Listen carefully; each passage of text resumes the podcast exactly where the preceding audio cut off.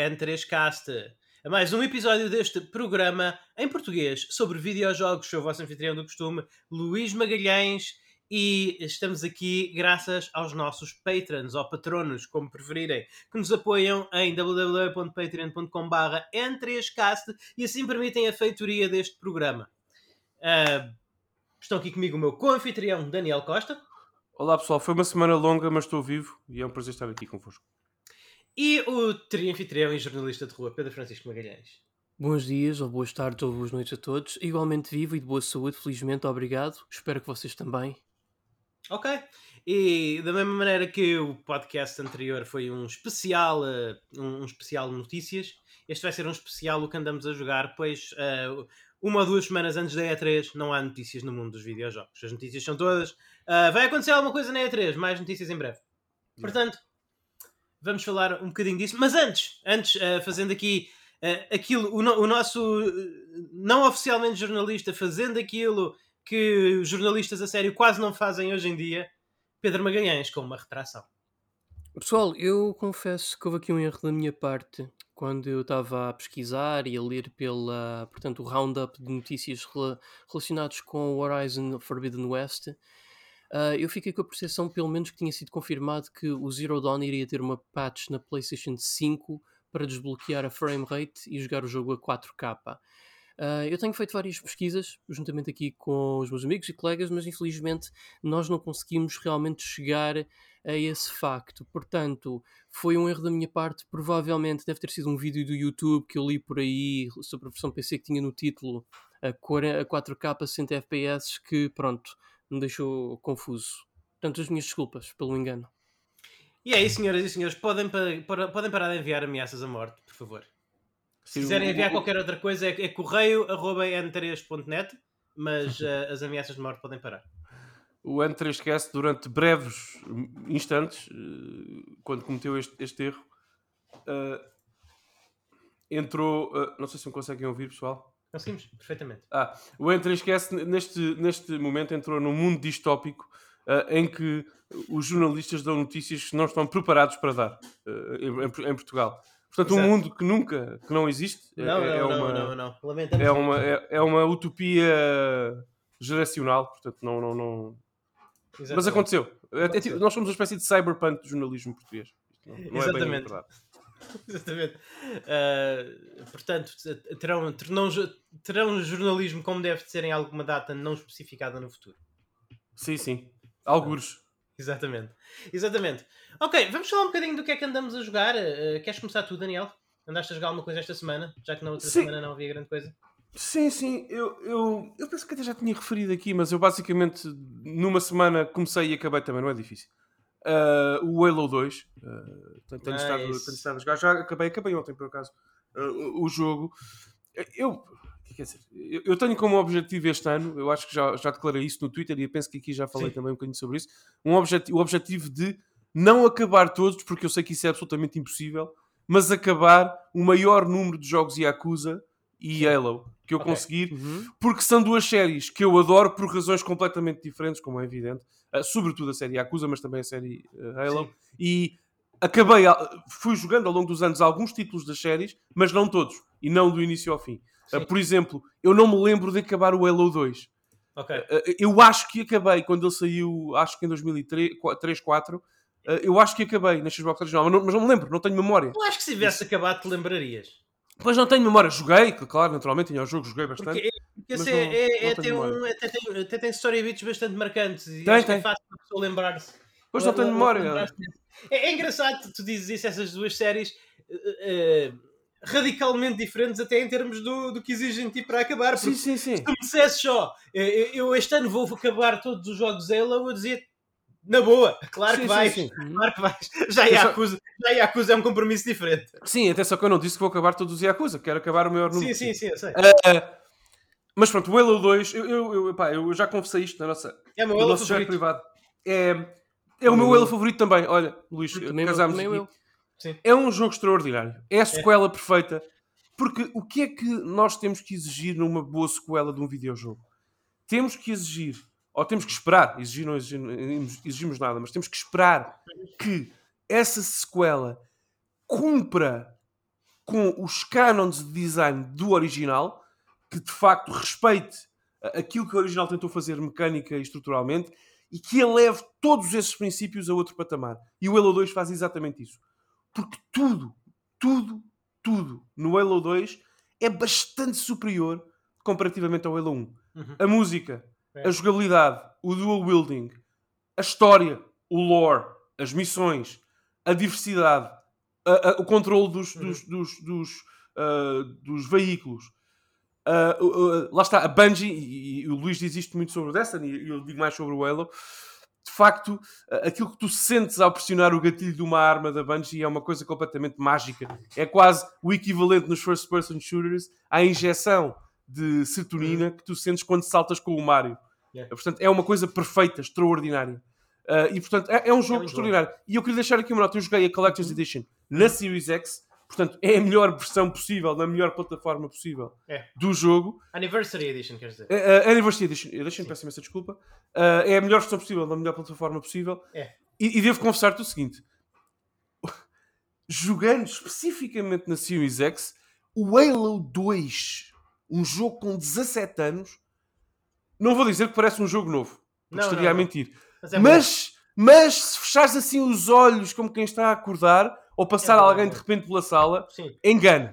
Sim, é, sim. Um, é um feito técnico incrível. Tu sabes que isso já é um remaster. O Anniversary é Edition é um remaster. É um remaster, mas Uh, uh, o jogo tem uma coisa que eu gosto muito, que há, outro, há outros uh, remasters que têm hoje em dia, que é um botão que tu carregas e voltas para o original da, da Xbox, carregas, é. carregas no botão e voltas instantaneamente para, para a versão remaster. O, Monkey, o Secret of Monkey Island, por exemplo, também tem isto. Também tem. É. E epá, a diferença é tão esmagadora. É. a música foi, foi, é remasterizada também. Sim, sim, sim. É absolutamente esmagador. É uma, é uma versão incrível do jogo, daquilo que. E eu tinha isso, lá está Luís, eu tinha isso gravado na memória como aquelas memórias que quase. É uma memória que eu não sei se aquilo é verdade ou não, uh, mas eu tinha gravado na minha memória que o Halo 2 era o meu favorito e agora comprovou-se. É mesmo. Uhum. O fim é, é, é, é, extraordinário, deixa ali um, um cheirinho para o 3, não é? Mas, uh, mas, mas é de facto um jogo fantástico e lá está, é um jogo sem quaisquer complexos sobre aquilo que é. O Halo, a, a Bungie quis com o Halo criar um FPS e uma space opera, se me permitem o anglicismo, ah lá, Mass Effect Sim. também, no ponto de vista de lore e tudo mais, absolutamente perfeito e mecanicamente puro. E é isso que é. A história é simples, Sim. o lore é relativamente simples, as personagens são muito, muito, muito interessantes. É o, o Arbiter uh, mudou um bocadinho a série, a série Eller para bem. Uh, para o melhor. E, e, faltou no resto da série, não, não achaste? É. Eu, eu, eu, sentia falta do árbitro, eu sentia falta dessa perspectiva dupla no resto Já. da série. Aliás, uma coisa que o jogo faz muito bem, e atenção pessoal, uh, do ponto de vista narrativo, narrativo, este não é, mais uma vez, não é o Citizen Kane dos videojogos, ainda não é o Halo 2, não é o Citizen Kane, Mas Kane dos videojogos. Ser. Mas calhar devia ser, exatamente. uh, é uma história muito simples, muito linear, sem, sem muita carne, mas é interessante, uhum. é, é, clara, é, é fácil de seguir é, puxa-te para dentro e permite-te jogar com o árbitro, lá está, que é um elite do, dos Covenant, da maior ameaça do jogo, da história, enfim, uhum. do, sobretudo do primeiro Halo, uh, e permite-te ter essa outra perspectiva do lado de lá, que é uma coisa muito rara num Sim. jogo tão linear uh, e tão simples estruturalmente. Atenção, com simples, isto não é uma nota negativa do jogo, é um, é jogo simples estruturalmente, isso é bom. Uh, é incomum, é incomum. E aconteceu uma coisa, eu jogava um nível com o Arbiter, Portanto, sou um Covenant, sou um mau, entre aspas. Uh, jogava ao nível, acabava e depois voltava a, a, a encarnar o Master Chief e sentia-me um bocadinho mal a disparar e a matar elites e covenants por todo o lado. Porque sei, ou seja, estou, percebo o outro. Não sim, é que sim, simpatize, sim, mas percebo o outro lado. Um, sim, sim, sim. E, portanto, só, gostas, é, só, é... só, gostas mesmo de matar brutos. Os brutos são os únicos que não adoram piedade. ninguém não, os brutos sim, os brutos não. Uh, só o Greg. Adoro o Greg do Halo Infinite. Realmente é, é tudo Sim, sim, sim. Uh, o, o trivia, trivia Time, o, o, a entidade uh, semi-mística que está por trás do, do, do, do grande conflito no, no Halo 2 e também 3, o que é o. É, é basicamente. O, é, é basicamente um, um old god que tudo esco Uh, esse, esse Old God, a pessoa que lhe dá a voz, é a mesma pessoa que dá a voz também é um Old God que tu vês no Legacy of Kane. Portanto, há aí quase, um, há aí quase um, cameo, um cameo entre as duas séries. É typecasting, esse ator já está marcado. Só pode fazer isso. Exatamente. Uh... Too soon, esse senhor. Tony J. Pá, grande ator, grande ator. Grande voice acting, sim. É. Uh, não, é pá, uh, só posso ser coisas boas. É eu, não jogo, eu não jogo multiplayer, ele já na altura não jogava nem na 360 nem na Xbox original. Não, não é uma coisa que me, que, que me atrai, mas que naturalmente compreendo uh, o apelo. agora é, é, um, é um clássico, é um clássico é. moderno, o Halo 2, e é um jogaço. é, é um jogaço fantástico. é fantástico, É, é, é absolutamente fantástico. Eu acho que é acho que é dos poucos first person shooters onde vi fazerem dual wielding bem. Yeah. Uh, normalmente não normalmente dual wielding não, não corre bem, tanto que muitos, muitos first person shooters nem tentam porque é, é esquisito ou, fica, ou é muito fácil ficar ao pé, é, é, é preciso, estraga, quebra completamente. Dual wielding quebraria completamente afinamento na maior parte dos jogos. Dos jogos. O, o Halo 2 não, o Halo 2 é funciona é uma opção, ah. está sempre lá, uh, vale sempre, pode valer a pena ou não, dependendo da situação, é mais uma decisão estratégica. É está muito bem feito. Está muito Mas bem feito. funciona sempre quando tu precisas dela, isso é, é muito bom. Sim. E é muito divertido segurar é. duas armas ao mesmo tempo e, é, por exemplo, duas needles ao mesmo tempo e encher um bruto de, de agulhas e vê-lo explodir é uma coisa muito satisfatória. É Só há uma bom. coisa que eu queria dizer para terminar, uh, porque nós uh, fizemos recentemente, saiu há uns dias para os nossos, para os nossos patronos a análise ao Resident Evil Village, e, e, há uma coisa que eu disse nessa análise que quero agora ecoar aqui no meu comentário ao Halo 2, uhum. que é o facto do, eu disse spoilers, para quem ainda não ouviu, mas é só uma, é um mini spoiler sobre essa, análise, sobre essa análise. Eu referi que o Resident Evil Village sofre de um gravíssimo problema de identidade. Uhum. Porque, enfim, lembrar-se aos meus colegas, eu disse que o jogo não sabe bem se quer ser um shooter, se quer ser um jogo de exploração, se quer ser um jogo de terror, e acaba por ser tudo e não ser muito bom em nada. Acaba por ser mais ou menos mediano em tudo aquilo que tenta fazer. E no, no que diz respeito às mecânicas de disparo do Resident Evil Village, um jogo de 2021 é absolutamente. parece um projeto. Um projeto de escola. Yeah Parece o primeiro jogo de um projeto de escola comparado com o Halo 2. Reis, okay. do Resident Evil 8 para um, para um jogo da Bungie. Mas é por isso, é por isso, é que, por isso é que é uma. Por isso é que, por isso é que o Resident Evil 8 mexeu um bocadinho comigo, se calhar não tão positivamente, exatamente por isso, porque, por exemplo, o Halo 2 sabe exatamente, como disse há pouco, aquilo que quer ser. Sim. É um jogo linear, com mecânicas de disparo puras e, e a roçar a perfeição. O Resident Evil Village é disparo, é isto. E o Resident Evil, por exemplo, o remake, o, 1, o remake do 1, uhum. ou, ou, até o 1 e o 2, os originais PlayStation e Saturn, uh, sabem exatamente aquilo não. que querem ser. Por isso é que são extraordinários, o Village não sabe. dentro dessa linearidade, uma coisa que o Halo 2 faz muito bem dentro dessa linearidade é, é, é variar, é, é, ainda assim variar muito Sim. bem o ritmo. Porque linear não quer dizer corredores. Tu tens muitos corredores em, em Halo 2, mas esses corredores também são muito intercalados com umas arenas relativamente abertas. Ou sim, seja, sim, sim. embora o jogo no seu todo seja linear, esse linear tem muitas expressões não lineares. Sim, sim, não, não, não. E tu tens várias formas de. Sim. Por exemplo, é, é, é, é interessante porque no Halo, o Halo 2, mas em quase todos os Halos, uh, tu. Normalmente o jogo, a Cortana ou alguém te diz: Ei, tu tens que chegar até ali. Imagina, aquela porta que está do outro lado. Tens um waypoint. Está sim, teu Está ali. Segue mas, a seta.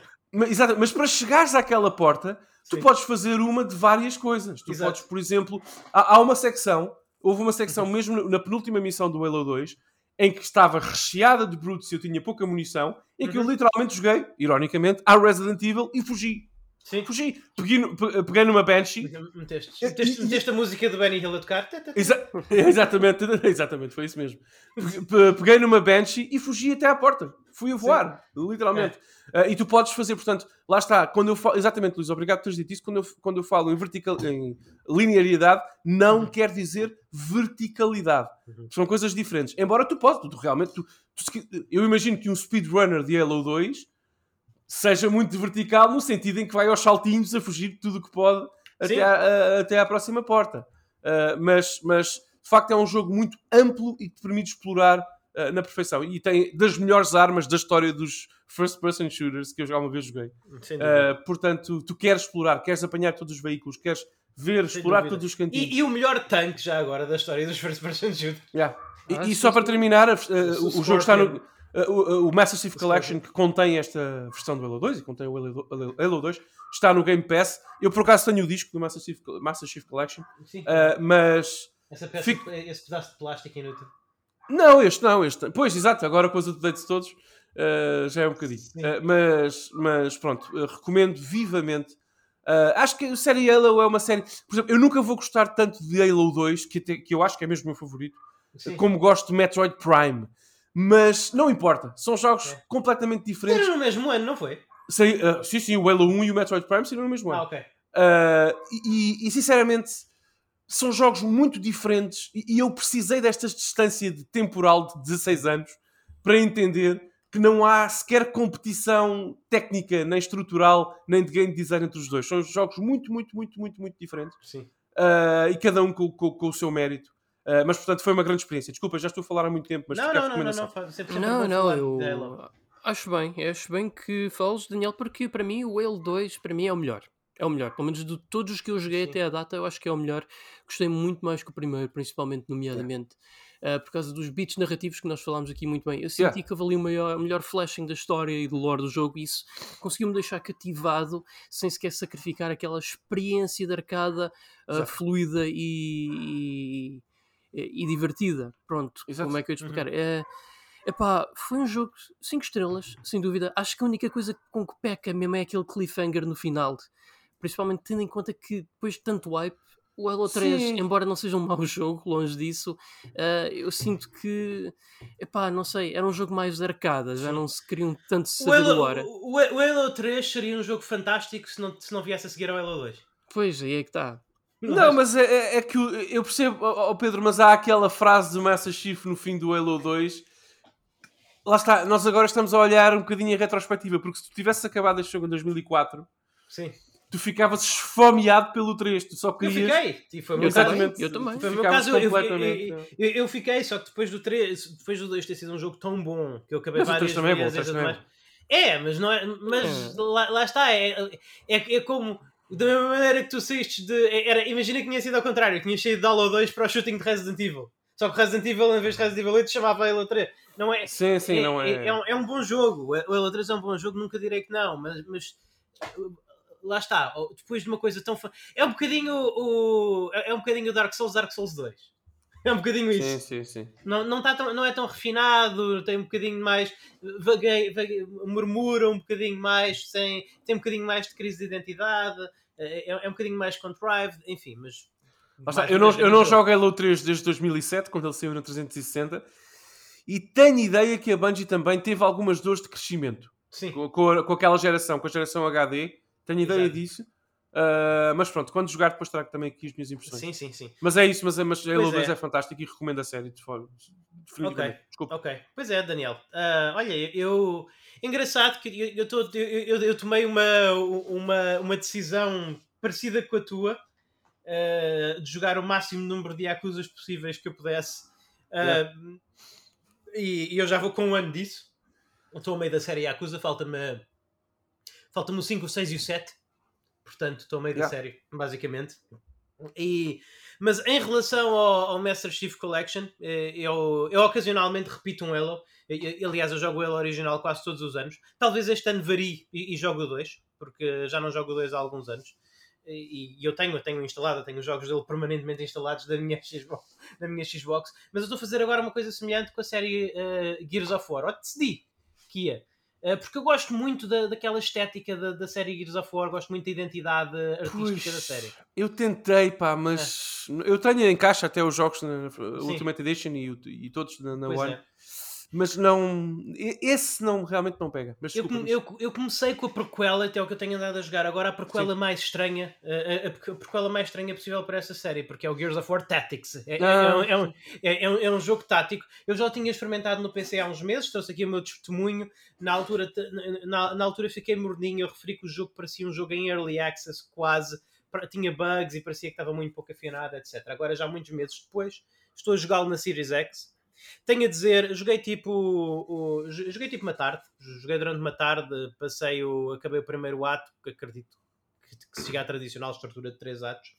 E tenho a dizer que, bem, para começar, já não é um jogo de Early Access, já melhorou muito, já está muito mais polido. Joga-se como um sonho na Xbox Series X. Mais uma vez fica confirmada a, a, a, minha decisão de abandonar, pelo menos por enquanto, o PC Gaming em detrimento da Series, da Series X. Porque a performance é fantástica, o aspecto visual é fantástico, tem tudo de bom. E, e lá está. O, o, que me está a puxar nesse jogo é, é mesmo o.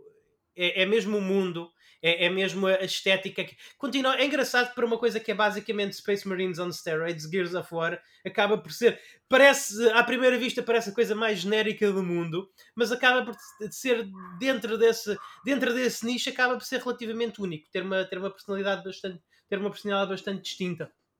E, e, inclusive a, o, o, facto de no lore os Gears os Gears e a, a, instituição a que eles pertencem, apesar de ser a, a maior, apesar de serem a, a, única oportunidade que aquele mundo de Sarah tem contra os, contra os Locusts, eles são vistos e tratados por toda a gente como fascistas. Há, há aí uma, uma, dinâmica, há uma dinâmica muito interessante.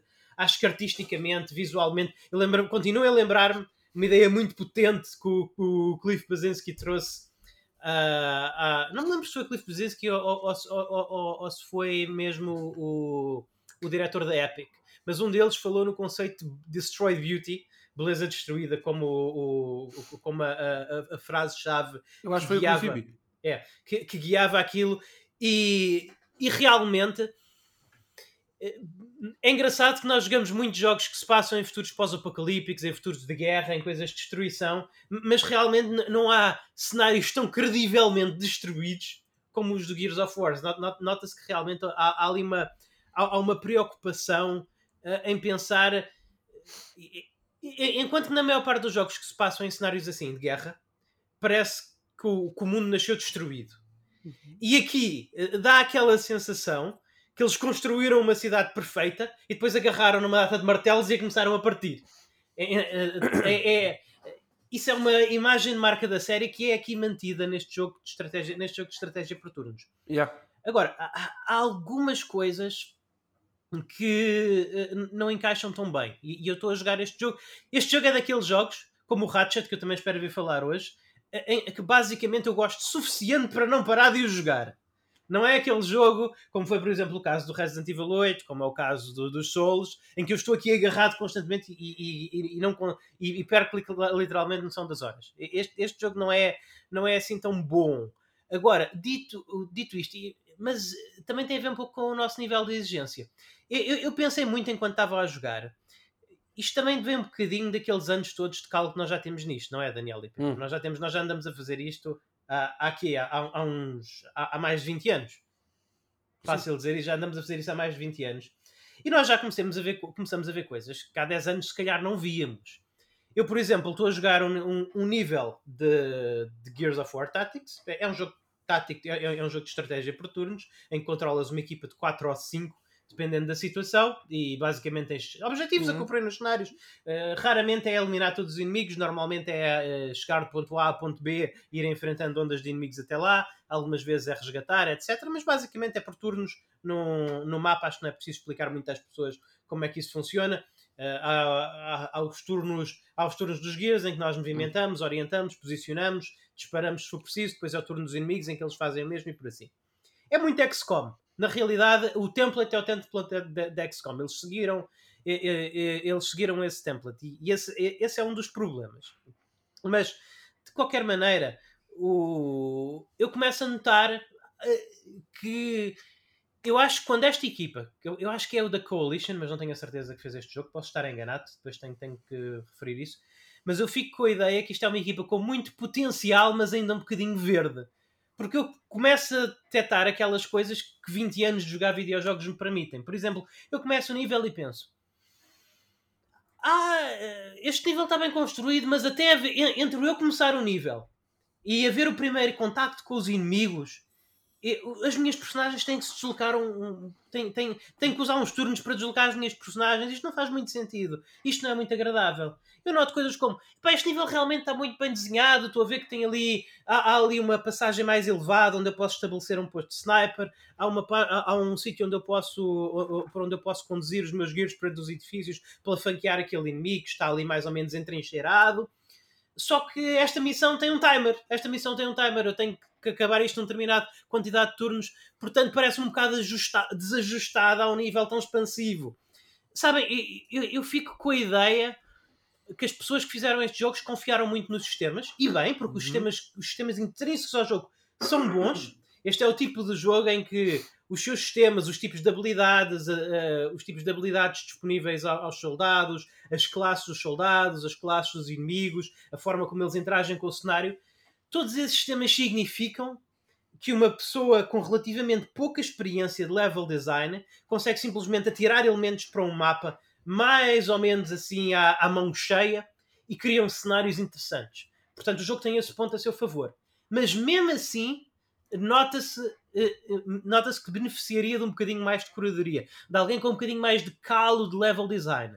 Porque não existe nada neste jogo que esteja mal. E é por isso que eu digo, às vezes, e nós tocámos isso também um bocadinho na nossa análise de Resident Evil, é engraçado, fica aqui o, o, para a pessoa.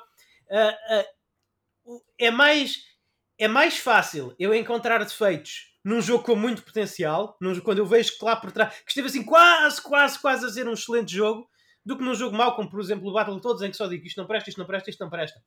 Aqui hum. eu noto que eu, eu, noto que este jogo tem todos os elementos para ser um jogaço, mas faltou ali aquele bocadinho mais de experiência, aquele bocadinho mais de experiência, e, essencialmente em level design, em, em, ritmo do, em, em ritmo do jogo, etc. Por exemplo, este jogo vai beber muito ao XCOM.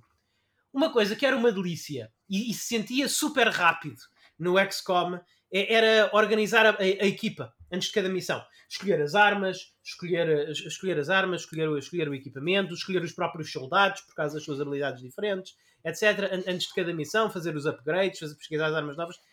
Aqui não, aqui é só trabalho. Aqui é só deixa-me abrir as box, deixa-me abrir o loot que eu arranjei na missão anterior, deixa-me navegar por entre uma interface que não é a melhor para equipar esse loot do meu soldado, deixa-me aqui escolher skill points, ficar a a ler com muita atenção as árvores enormes de avanço. Uh, e, depois há, há coisas estranhas. Há, lá está, mais uma vez, decisões de design que revelam pouca experiência. Por exemplo, a, a, as árvores de skill são bifurcadas. Cada personagem tem a sua árvore de skill points, como num RPG, uh, e, e, tu sempre que fazes level up ganhas dois pontos para ganhas dois pontos para atribuir. E, e, naturalmente, na maior parte dos casos, tu para otimizar quando começas uma árvore, queres segui-la, não necessariamente até ao fim, mas pronto, queres sequencialmente. É muito raro haver uma situação em que tu ganhes dois pontos e numa bifurcação de uma árvore de, de habilidades tu queres meter uma que vá para cima e outra para vai para baixo, não é? Normalmente o que faz sentido é tu, para teres acesso mais rapidamente às habilidades mais poderosas, a, a, a fazeres upgrade à árvore em linha. Muitas vezes, muitas vezes, só um exemplo, muitas vezes quando eu estou a fazer level up aos meus gears, o que, acontece num, o que acontece num dos ramos dessa árvore é que eu invisto um ponto para ganhar uma habilidade e depois, imediatamente, o ponto a seguir que eu invisto é para uma versão mais poderosa dessa habilidade. Hum. O que é muito estranho. Lá está, não é mau, não é mau, mas falta aqui aquele, aquele, falta aqui aquele dedinho Nintendo, falta aqui aquele, aquele dedinho From Software, aquele, aquele calo de uma pessoa que faz anos e que joga que faz jogos e joga jogos há muitos anos. A saber que não. Então, deixa-me eu deixar esta pessoa usar esta habilidade durante algum tempo, criar alguma familiaridade, dou-lhe outra habilidade logo a seguir, até pode ser uma habilidade passiva para não terem que, que estar a aprender duas habilidades ao mesmo tempo e depois a seguir, no próximo level up, ela está excitada para fazer o upgrade. Agora eu tenho, por exemplo, eu tenho dois pontos para gastar. Gasto um ponto, tenho Power Shot mais 50% de dano. Por exemplo, gasto o outro ponto, Power Shot mais 75% de dano. Eu nunca tive a oportunidade de gozar o Power Shot mais 50%. Ah, mas não isso, é? isso não é, infelizmente, não é assim tão incomum uh, como isso. Há. Uh, é, é, comum, é comum. Ah, quando as skill trees mas, são mal desenhadas, isso Exatamente, acontece. mas percebes o que é que eu estou a dizer? Sempre, e lá sempre, está. Sempre, e todos concordo, os skill, as, skill trees, as skill trees têm escolhas interessantes. Eu olho a cada canto e tenho sim, de ponderar sim. realmente, porque eu vejo, ok, as habilidades em cada canto são interessantes, eu vou ter, mas que chegar a uma é um compromisso de longo tempo, tenho que estrategizar. As habilidades em mapa, utilizar as habilidades é boa. Portanto, é como eu digo, Gears of War Tactics é, é, é, é, um jogo que parece assim a dois palmos da grandeza, sabem? Sabem essa sensação? Sei, sei, eu acabei de jogar Resident Evil Village. Portanto, Pronto, sei, sei, perfeitamente o que, o que Lá está, lá, lá está. Um, há, há, outra coisa depois, e, e isto é, e, e, isto é um. Nós temos de cunhar uma, palavra, uma expressão para este problema. Uh, em falta de nada, vamos reverter ao nosso staple N3Cast e chamar-lhe o problema, o, o problema Dark Souls. Uh, que é que este problema, este, este jogo confronta o mesmo problema que muitos Souls-like confrontam, que é que existe um Dark Souls.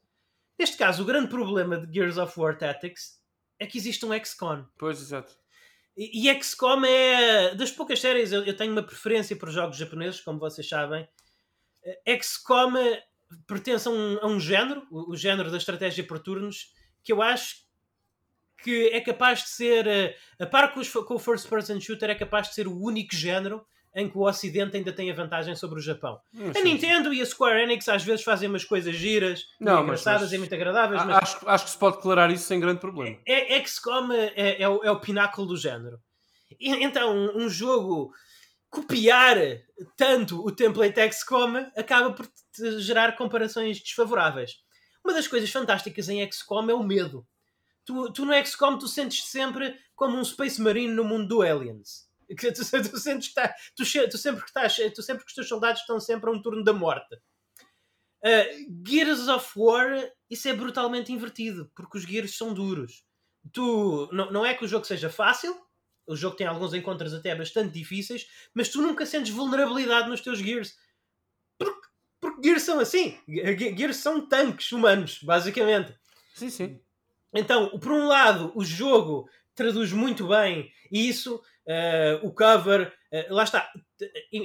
Todas, aquel, todos aqueles staples, todas aquelas características do, do mundo e da série Gears of War se encaixam muito bem neste modelo.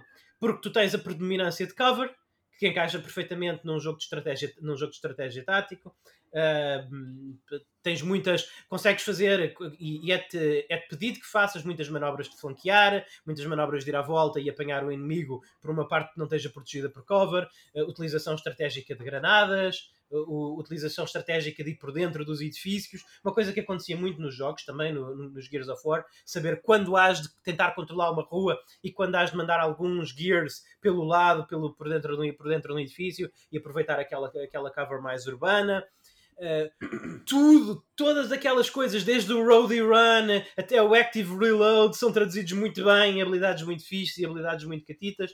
Uh, Nota-se que as pessoas, as pessoas que fizeram este jogo têm mais experiência e mais calo com a série Gears do que propriamente têm experiência e calo uh, em, em, em, fazer jogos.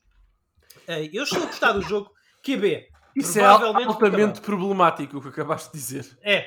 Eu acho altamente, que o problema aí problemático. Sim, é sim. que eles viram a template do, do XCOM como uma boa template e eu, muito francamente, eu consigo imaginar o universo Gears a funcionar como um jogo de estilo XCOM.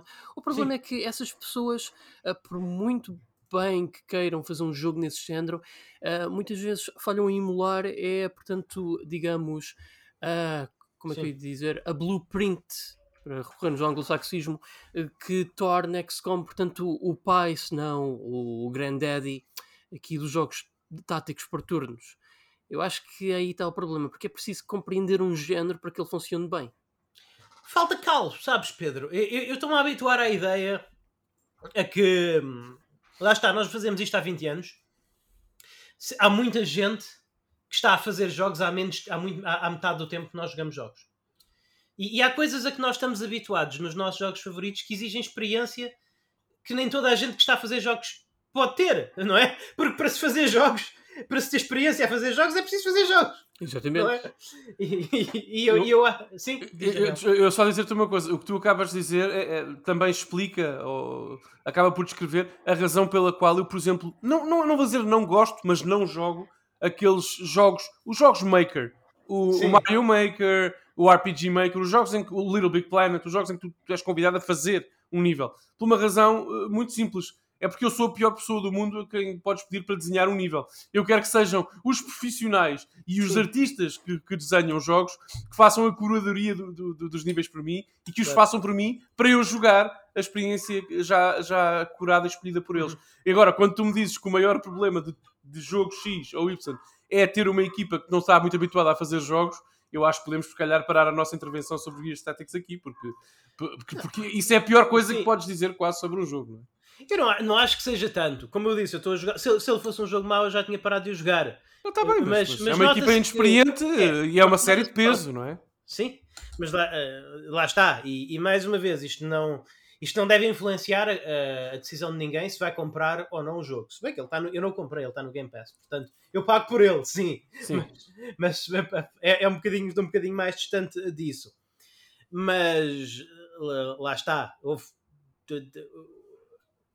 todos os game designers que nós veneramos já tiveram um dia o seu primeiro projeto, o seu segundo projeto, o seu terceiro projeto. Não é razoável esperar que todos os jogos que eu jogo tenham 20 anos de experiência por trás do leme. E até os, os designers, desculpa, até os designers que nós veneramos mesmo a série, como o Yuji Naka e o Kojima, têm direito Sim. aos seus uh, Death Stranding e Balan Wonderworld. Portanto, não é, nem exatamente. tem que ser o primeiro, nem o segundo, nem o terceiro. Portanto, é perfeitamente natural. Ex exatamente, exatamente. Agora, também, é como eu digo, eu estou a jogar este jogo uh, e, e continuo a jogar este jogo porque as mecânicas dele me satisfazem mas uh, está muito longe de ser o melhor jogo de estratégia por turnos que eu joguei. Gosto em duas coisas aí por ele. Número um, realmente volto, volto, a, volto a dizer, uh, os ingredientes base do jogo estão lá e combinam bem. Podia estar mais refinado, mas estão lá e combinam bem. E o jogo integra-se muito bem, tanto mecanicamente como esteticamente, dentro do universo Gears of War. Especialmente até talvez mecanicamente. É, é, é, eu fico fico sempre com um sorriso nos lábios como vejo o, o quão bem o jogo traduziu para um ambiente por turnos as mecânicas do road run, dos ataques com a, dos ataques com a serra elétrica, todas essas coisas que fazem de Gears Gears. Portanto, nesse aspecto, nesse aspecto está bem feito. Mas lá está, está, está a dois palmos, está a dois palmos da grandeza.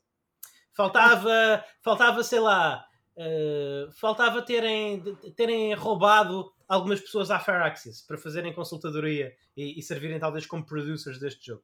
Faltou isso.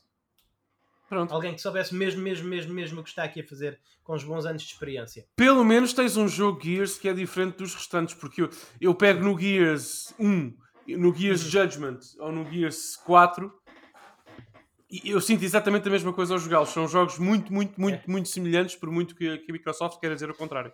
São, são, são, são, mas também são muito, uh, são muito leves, sabes? Eu acho que o maior sim. Gears demora 9 horas a acabar, o maior. Sim, sim, sim. Portanto, sim. São, são jogos que se jogam. É, é um. É, é, é, é, um filme, é um filme de super-heróis, sabes? Sim. É, é um filme de super-heróis, aquele que se vê uma tarde e gosta-se e pronto, e, e, e está é. feito.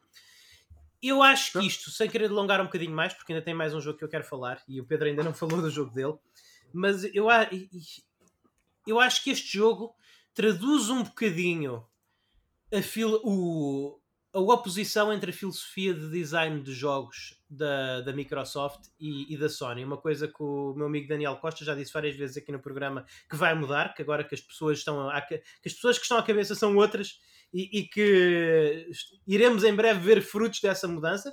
Eu, eu digo ver para querer, mas este jogo, por muito que a Microsoft diga não, o facto de nós termos o Game Pass não influencia a maneira como nós uh, organizamos os nossos projetos internos. Os jogos para Xbox são feitos como se fossem para ser vendidos na prateleira a 60 euros, o que ainda são, não é? Na maior parte sim, dos casos, sim, sim, ou a 60 euros. Não são feitos como uma coisa, não são feitos como uma, como uma coisa que é para Game Pass.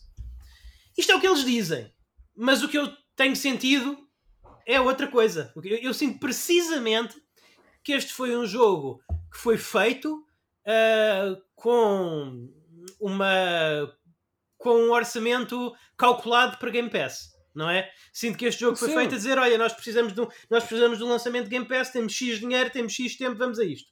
Não, mas uh, isso, isso são más notícias, porque nós já dissemos Sim. aqui no Entrascast várias vezes, tantas vezes que os nossos ouvintes já não nos podem ouvir, que a nova a plataforma corrente da, Xbox, da Microsoft é o Game Pass, não é? A Series X é, é, uma, é uma máquina onde tu podes usar, Sim. onde tu podes aceder a essa plataforma. Uh, mas a plataforma da Microsoft é o Game Pass e, portanto, todos os jogos de Oravante vão ser, da first party e second party, da Microsoft, Sim. vão ser pensados para essa plataforma. É assim, isso por um lado é bom, porque uh, torna mais democrático o acesso a, aos videojogos e, e isso uhum. para mim é sempre uma vitória, seja qual for Sim, a empresa que, que, faça isso. Sem dúvida. Uh, mas depois tens o Tell Me Why e tens claro. o Battletoads e tens o Gear Statics. Sim. Vamos ver como Ainda vai assim correr. é o... consideravelmente melhor do que esses dois. Pois, claro, mas, mas vamos, eu estou muito. Eu mas acho percebes, que. Percebes, dá, dá, a ideia que é muito. Enquanto que eu. a minha opinião acerca da qualidade do Last of Us 2 como jogo à parte e, e do que eu gosto dele. Sim, sim, sim. Aquilo é uma, é uma obra, não é? Foi ali feito uma sim. obra, nota-se que ali um, um trabalho artesanal, arrisco mesmo dizer artesanal, Sim, sim, sim, em todas as facetas, todas as facetas deste jogo, foi tudo muito considerado, foi Sem tudo dúvida, muito ponderado e, e- e é, nós temos aqui uma peça de arte que vamos distribuir por todo o mundo e vamos vender numa, eh, numa, prateleira. O Gears of War parece mais uma, uma série da Netflix. Sim, sim, percebo. É mais, é mais eh, popcorn, é mais. É. eh, Mais descartável. eh, mais descartável, é, exatamente. É, infelizmente isso, isso parece estar a, a acontecer. Não sei, eu acho que, ironicamente, e falámos há pouco de Halo, o Halo original definiu uma plataforma, Sim. definiu a Xbox. Eu acho que não haveria Xbox hoje ainda sem Halo, o Halo 1, acho que é justo dizer Uhum. isso. E, ironicamente, eu acho que o Halo Infinite se arrisca a definir aquilo que, que pode ser o Game Pass. A nova plataforma da Microsoft. Se para bem ou para mal, mas, mas, mas acho que é um jogo tão impactante e tão magnânimo que isso, que isso pode acontecer. Sim. E também estou muito curioso já agora para ver o, o Hellblade 2. Porque o Hellblade 2, não sei se foi um. Eu acho que o Hellblade 2 é mais artesanal, Luís. Eh, eh, será se calhar o jogo do Game Pass que vai ter uma identidade mais. Lá está, menos fábrica Uhum. e mais local, mais curada, mais artística. Eh, Vamos ver. vamos ver, claro. Mas, mas atenção, o Game Pass não são só coisas más, também tem muitas coisas boas e, e- e, de facto permitir Tem. o acesso day one a essas experiências Sim. todas às pessoas é, é, é, Eu é eu estava a ler. eh, É, é micro-revolucionário, é um bocadinho revolucionário, até diria eu. Eu estava a ler assim, eh, emocional, como vocês sabem que eu sou. Eh, Estava a sim. ler uh, o, o livro, o Ask You What. Eh, portanto, eh, o- os, os dois, desde que eu recebi, li-o de maratona, sempre com uma lágrimazinha no canto do olho, ou, ou talvez um bocadinho mais com uma lágrimazinha no canto do olho. Sim, sim. E, e o, e o Watt disse, está lá citado no livro, eh, mesmo fazer excertos de uma coluna que ele escrevia para, o- eu não sei pronunciar o nome, mas é basicamente o, o jornal, eh, o jornal barra revista eh, publicado pelo eh, Shigesato Ito. Ito. Shigesato Itoi. Shigesato Itoi, Itoi exatamente. E, e pronto, e, e uma- um- ele escreveu, quando ele estava a desenvolver a, a Wii, a, a ideia que ele queria, aquilo que ele sentia, é, é que da mesma forma que as pessoas chegavam, chegavam a casa e, e se sentavam e automaticamente ligavam a televisão sem, um, sem uma agenda, sem uma coisa que eles queriam, sem ter, sem ter um programamento para verem. Eles só sabiam que se ligassem a televisão ia-se abrir a porta para uma coisa qualquer que ia fazer o dia deles melhor. Portanto, eles não precisavam necessariamente. Eles, o, o ato de ligar a televisão estava desconectado de uma intenção para além disso. Eh, As pessoas chegam a casa, sentam-se, ligam a televisão e depois a partir daí navegam para onde, tiveram de, para onde tiverem de navegar, mas eles já sabem à partida que têm ali alguma coisa para fazer, ainda não sabem o quê. E ele disse que o Wii eh, foi o, o primeiro passo, que, ele- o, o- passo que ele tomou para tentar colocar a indústria ne- nessa, n- nessa, nessa direção. A- a visão dele era que as pessoas usassem o videojogo como usam a televisão. Chegassem a casa, não sabem o que é que vão jogar, não sabem o que é que vão fazer, sem nenhuma intenção, mas pegam no comando e ligam o sistema de videojogos e depois o que acontecer tem que acontecer. E, e eu pensei que eh, eu percebo. eh, isso até isso inclusive até é visível na Wii essa filosofia depois da maneira como está organizado com os canais Sim, cada são canais, canais de televisão, canais de televisão e, e- e- exatamente e eu estava a ler isso e eu pensei pois eh, o eu acho que hum, talvez talvez quem pensou no Game Pass quem idealizou o Game Pass tivesse lido este certo antes dele ser, quando ele foi publicado originalmente. Porque para mim é, esse, para mim é, é por isso que eu quero ver Game Pass e mais Game Pass no, no mundo. Não digo no mundo dos videojogos mas no mundo. Porque é, eu acho que o Game Pass pode ser mais um passo em direção a esse futuro. Porque o Game Pass tu não tens de te preocupar em comprar o jogo nem sequer tens de te preocupar em meter o jogo na consola. É, é, é o tu ligas aquele dispositivo neste caso infelizmente eh, é, é, uma, é uma Xbox portanto o comando não fica tão bem na mesa de café como o comando da Wii mas de qualquer forma tu ligas e tens lá já um mundo para explorar tens lá os canais Mas eu, eu até arrisco, isso é verdade e é muito bem, muito bem dito, Luís, mas eu, eu até arrisco dizer, como sempre o Iwata estava, sei lá, uma década e meia à frente de toda a gente, é o costume, Sim. Uh, mas eu arrisco dizer que essa filosofia, filosofia de design se estendeu aos, a- a- aos pró- próprios arquitetos dos sistemas e das consolas. Porque Sim. tu hoje ligas a tua PS5 e isso acontece-me. eu, eu às vezes ligo a PS5, se calhar, se calhar antes de dormir, ou não sei o quê. Nem é tanto para jogar um jogo específico. É para ter acesso a essa tal janela de que o Iwata falava.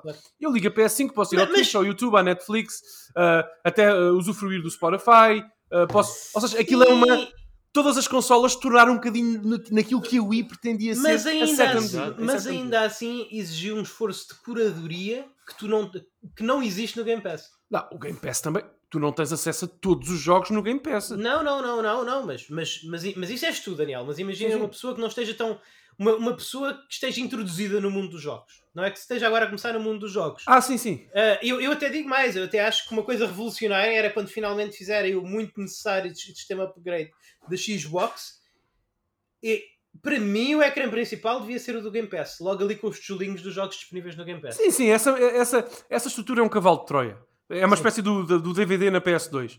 Pessoa... Muita gente na altura comprou uma PS2 para ver DVD e acabou a jogar Gran Turismo. E, dizer, exatamente, não, mas eu, eu, e ainda para, mim, o, para mim o sítio onde nós queremos chegar é o sítio em que, nós, em, que a pessoa, em que a pessoa liga a consola e, e, tem uma seleção de jogos presente no ecrã como se fosse o, a seleção de escolha de canal de uma televisão. Sim, sim, não, isso é. Isso é lá está, mas isso. A PlayStation 5, é, é, nem nenhuma das consolas ainda faz bem isto. Mas a PS5 chega mas, perto, sim. Eu acho que a Xbox com o Game Pass está mais próximo. Não, eh, do ponto de vista de design, não sei, porque a PS5 tu literalmente carregas no ah, botão sim. e tens todos os ícones à tua. Uh, agora. Uh, sim, mas, mas, mas, lá está, mas esses ícones, tu tiveste que os Não, mas eu percebo, eu percebo, eu percebo. O, o, o, que tu dizes, o que vai, vai acontecer o que tu dizes, sabes quando? Já falámos aqui no Entrescast. Uhum. Quando tu puderes, tiveres uma app chamada Xbox Game Pass na tua televisão da Samsung. Sim. Isso, aí sim.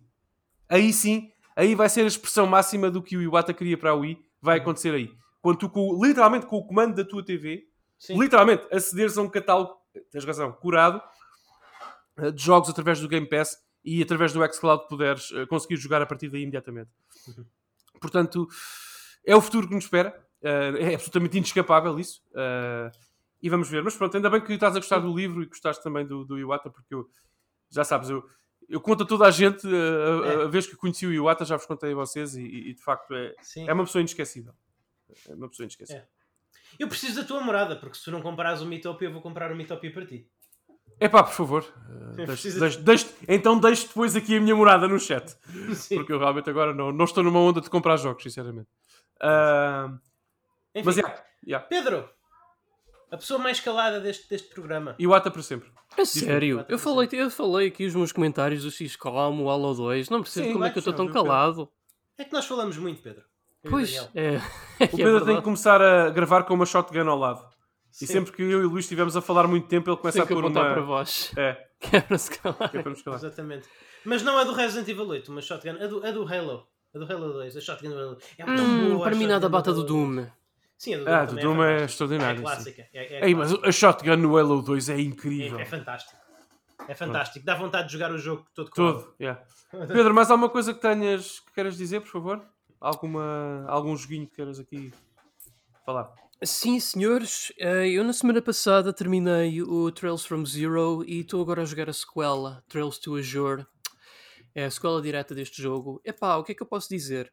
Blockbuster uh, time! Sim. Sim. É assim, do ponto de vista mecânico, nada muito, na, eh, na, não mudou muito, mas isso eu acho que é algo positivo. Eu acho que é positivo porque, uhum. com, eh, do ponto de vista mecânico, mantém consistência, o combate, que é fantástico. Uh, eu acho que é o seguinte: o Trails from Zero é um jogo que foi assim concebido mais para, portanto, dar uh, os jogadores a conhecerem, portanto, o estado autónomo de Crossbell e os personagens, portanto, que lá coabitam e aquele ambiente também que é inerente, mais urbanístico, característico de Crossbell. Uh, e também é aí que aprendemos, portanto, que Uh, é o, portanto, o centro do comércio é na região uh, ocidental de Zemúria e como é está sempre ameaçada pelo. Hum? Desculpa, Pedro, desculpa, Pedro, mas essa expressão foi tão boa, desculpa. Desculpa interromper, desculpa interromper, okay, mas... uh... Pronto. Uh, eu é adoro a forma. É, é, é, natural, tu, percebes, naturalidade. Tu, percebes que eu, que eu estou a, a, a, rir, Daniel. Tu percebes sim, sim, sim, é naturalidade. Não, é, é, que o Pedro, está, o Pedro está a falar disto como eu, como, sim, eu ligo o tele, como se eu ligasse o telejornal para saber sim, notícias sim, para, para, e tivesse lá o ponto a dizer. Não, mas é, uh, mas é pessoal, porque o que eu adoro desta série, e isto é um dos motivos pelos quais eu jogo, é que epá, este jogo está cheio de Epá, não é só o lore building, está cheio de intriga política e o raio, porque, por exemplo, aqui muita da história de, desta, portanto, destes dois jogos da série Trails eh, centra-se muito na, portanto, como é que Crossbell se pode tornar independente, porque ela está sempre sob a ameaça das duas grandes superpotências, que é, portanto, Calvard, que é basicamente a China, eh, e Arabónia, que Pá, não sei, alguma coisa a ser, mas isso enquanto que essas são, portanto, uh, portanto países independentes, uh, uhum. Crossbell está ali pelo meio, como aquele pedaço de terra que estas supernações querem tentar adquirir para expandir o seu reino. É a faixa de casa do, é, Essencialmente. Sim, sim. E este não, segundo jogo. Mas, mas é, fundo... foi por isso que eu me ri, porque o Pedro estava. Porque eu estava no outro dia, como como, como muita gente, a, a, ver o noticiário a explicar a situação na, entre a Palestina e Israel, e o Pedro agora estava o Pedro agora estava basicamente a dizer uma, a falar no mesmo tom que aqueles jornalistas da Euronews estavam a falar, por isso é que eu achei mas é, mas aí é que tão engraçado, porque eu habitualmente eu sou pessoa para me perder em conceitos de política, geografia e o raio. Este é dos poucos jogos. Não Portanto, não gostas jogos. de Final Fantasy XII? Não. Uh, nunca joguei, portanto nunca pois, Então comentar. não vais gostar, não vais gostar. Mas, mas eu, por exemplo, este é daqueles jogos que eles, eles põem as coisas de uma forma tão apelativa, tão bem estruturada que, pronto, uhum. embora eu volte e meia, eu me perca ali um bocadinho porque eu não estou muito bem eh, não estou muito bem habituado a lidar com política e essas coisas, uhum. e ainda assim consigo perceber um bocadinho o porquê de ser das coisas serem como são e como é que a narrativa se desenvolve nesse, nesse sentido. E como, portanto, eu acabo por ser ali um pequeno ator naquela trama toda. E efetivamente aqui é o grande foco de, de, de, deste jogo. O anterior foi mais para conhecermos Crossbell e os personagens. Aqui é centra-se mais na trama política que vai, portanto, definir o futuro de Crossbell e também é onde nós vemos algumas grandes personagens dos jogos passados regressar. Uh, personagens vilãs, tanto como personagens uh, recorrentes dos, uh, controlávamos e jogávamos, assim, mesmo personagens Sim. de protagonismo. Mas espera, isto não era a prequela da série toda? Não, uh, não, não é. é. O Trails of Zero e o Trails from Major são, tomam lugar depois do Trails in the Sky. É assim, o Trails of Zero uh, of Azure tecnicamente corre concorrentemente com o Trails of Cold Steel 2, mas é assim, okay. o ano de lançamento deste jogo foi anterior ao a qualquer um dos Trails of Cold Steel, porque saiu primeiro ah. na PSP. Portanto, basicamente a minha recomendação para quem quer. Então, então, o, tra então o Trails 1 é basicamente o Trails menos 3, visto que esse é o 0. Sim, mas não é mesmo 0. Só que o que eu estou a falar é o Ajor, não é o 0. Ok, pronto, mas o anterior. Então esse é o. Então esse é o ponto 5. 0.5, esse o Trails of Azure é o 0.5, basicamente. O passado é o 0. Sim, sim. E, e, a primeira trilogia é basicamente menos 3, menos 2, menos 1. Isso. Obri obrigado, Nihon Falcon. É o que eu tenho a dizer.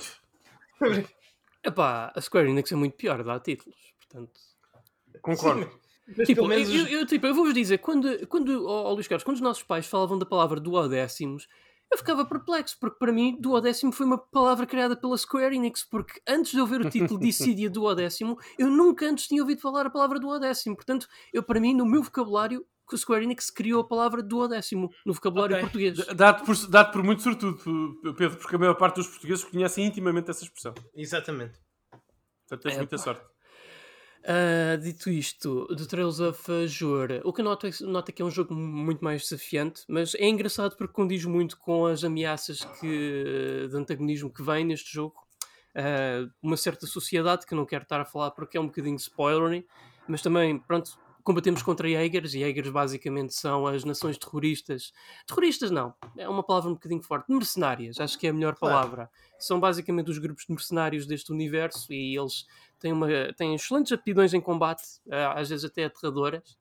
Uh, mas sim, também há aqui terroristas ao barulho e isso depois também vai dar um bocadinho de encontro com o enredo do Trails of Cold Steel 2. Uh, é assim, eu vou avisar desde já que tanto comecem por o Trails of Azure ou Cold Steel 2, epá, um jogo inevitavelmente acaba por fazer spoiler do outro, portanto, se querem a minha recomendação, se tiverem a possibilidade de começar primeiro com o Trails of, of Azure, antes de irem para o Cold Steel, epá, comecem por aí. Senão também não saem prejudicados. Digo já. Já agora, o, o Trails e, e o Trails from Zero é paralelo ao Trails of Cold Steel 1? Esse eu acho que não. Pelos beats narrativos que Hum. eu presenciei, eu acho que não. Só o, o Trails of uh, Azure é que começa a ser. Ok, está bem. Preciso de uma forma. Eu, preciso, eu sinto que para, para jogar esta série como deve ser, preciso de uma, de uma árvore esquematizada. E férias. Sim. E guias, porque assim, eu vou, eu vou, eu vou contar uma coisa. Eh, Isto acaba por ser um bocadinho detrimental do jogo, porque eu acho que o jogo tem está carregado de lore muito interessante e sidequests a Witcher 3, como eu gosto de chamar, portanto, sidequests com boa escrita. O problema é que para encontrar muitas delas e pequenos eventos que ajudam a fazer flashing do, do lore do jogo, há muitas vezes nós temos que estar ali na hora certa, à altura certa. Uhum. E o jogo dá exatamente indicação disso. Este é daqueles poucos jogos que eu recomendo às pessoas jogarem com um guia à mão, não para superar os desafios que o jogo apresenta em termos de combate ou estratégia, mas sim para devidamente apreciarem aquele mundo, porque vale a pena. Aquilo é talvez o melhor mundo que alguma vez devia ser construído numa série RPG. Uau. Ok. Ok. Ok. Pronto, Pronto, acho que estas Não- palavras checam um bocadinho a discussão, não é? não tenho muito a Sem, dizer. sem jogar não vou conseguir. Sim, sim, sim, sim. Sem jogar. Tenho, tenho, que- tenho que jogar pelo menos 4 trails até chegar aí. Portanto- Eu tenho o Trails instalado na, o Cold Steel instalado na PS4. uh, Ah, sim. primeiro. Mas tens de começar No pelo PS5. Trails in the Sky. Sim. No teu, ga- Pois. no teu gaming PC. Yeah. Vai, vai mesmo acontecer. Sim, sim, Sim. Eu vou jogar um RPG enorme no PC. Eu, por acaso, faz uma confusão brutal como é que a Falcom ainda não se dignou a trazer esses três jogos para uma plataforma mais Eles já disseram, o presidente da Falcom foi bastante, bastante cândido em relação a isso. Disse, "Não, nós somos uma companhia muito pequena, nós vivemos jogo a jogo, temos que ser muito estratégicos nas conversões, nos jogos que lançamos. Nos jogos que lançamos. Pois, mas eu acho que eles acabam por dar um, um bocadinho o tiro no pé com essa atitude, porque eles, Yeah. eles se eles quisessem, se eles quisessem, epá, a série Trails podia ser tão grande como Final Fantasy. Não, Não, Pode, nem não, penso não, isso. desculpa penso, não pode, não pode. Pedro, Final não pode. Fantasy, epá, narrativamente é muito, muito, opá, é- Não mas ninguém está a dizer o contrário. tudo. Só- só- Não, Não, não não é. Calma, calma aí. Há Final Fantasy e Final Fantasy. A Final Fantasy narrativamente são muito Não tem o também. character development e o lore building Tudo bem. que esta Sim, série- Mas, mas- mas, mas a- o, o que tu disseste não é, não, não é aplicável. Atenção, não, não, não pode. Final Essa série Fantasy não- nunca pode é ser tão popular grande. porque é pelo brand, pelo título. Porque se eu acho que se a Square fizesse mais jogos Não, dessa Pedro. série sem o título Final Fantasy, Não, vendia na mesma. Vendia na mesma, tanto que Bravely Default vende. Exato. exato. Não Mas é? não tanto como Final E, tanto- e Octopath tanto- Traveler também. que ainda mais.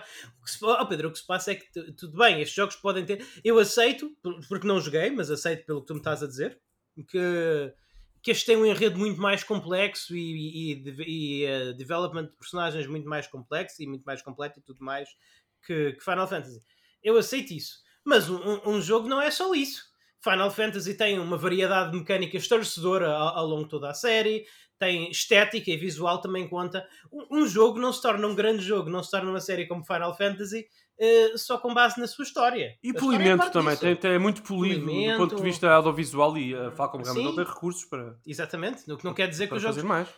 eh, Atenção, Mas isto não é uma crítica é só um exemplo não não estou a o- querer sim, sim, aqui. O, que não quer dizer que não sejam melhores jogos. Sim, sim, não sim, é? claro. Isso Não- ninguém, não é- tá- ninguém põe isso em questão. Só não, Pronto, cons- e não- assim, não eu- consegue eu- compreender. Agora, eu tu, tu não podes Fantasy- dizer, ah, eu acredito que se a From Software se, se mudasse de táticas, eh, o Dark Souls podia ser tão popular como o Call of Duty. Não, Isso não é faz sentido. Sim, é. Não faz sentido, é impossível. O que nós estamos a dizer, Pedro, é que nunca vai acontecer um momento em que alguém esteja numa loja, uma pessoa, um Sim. consumidor mainstream de videojogos, numa loja, com uma caixa do Final Fantasy XVI na mão e do novo Trails na mão, esteja indeciso.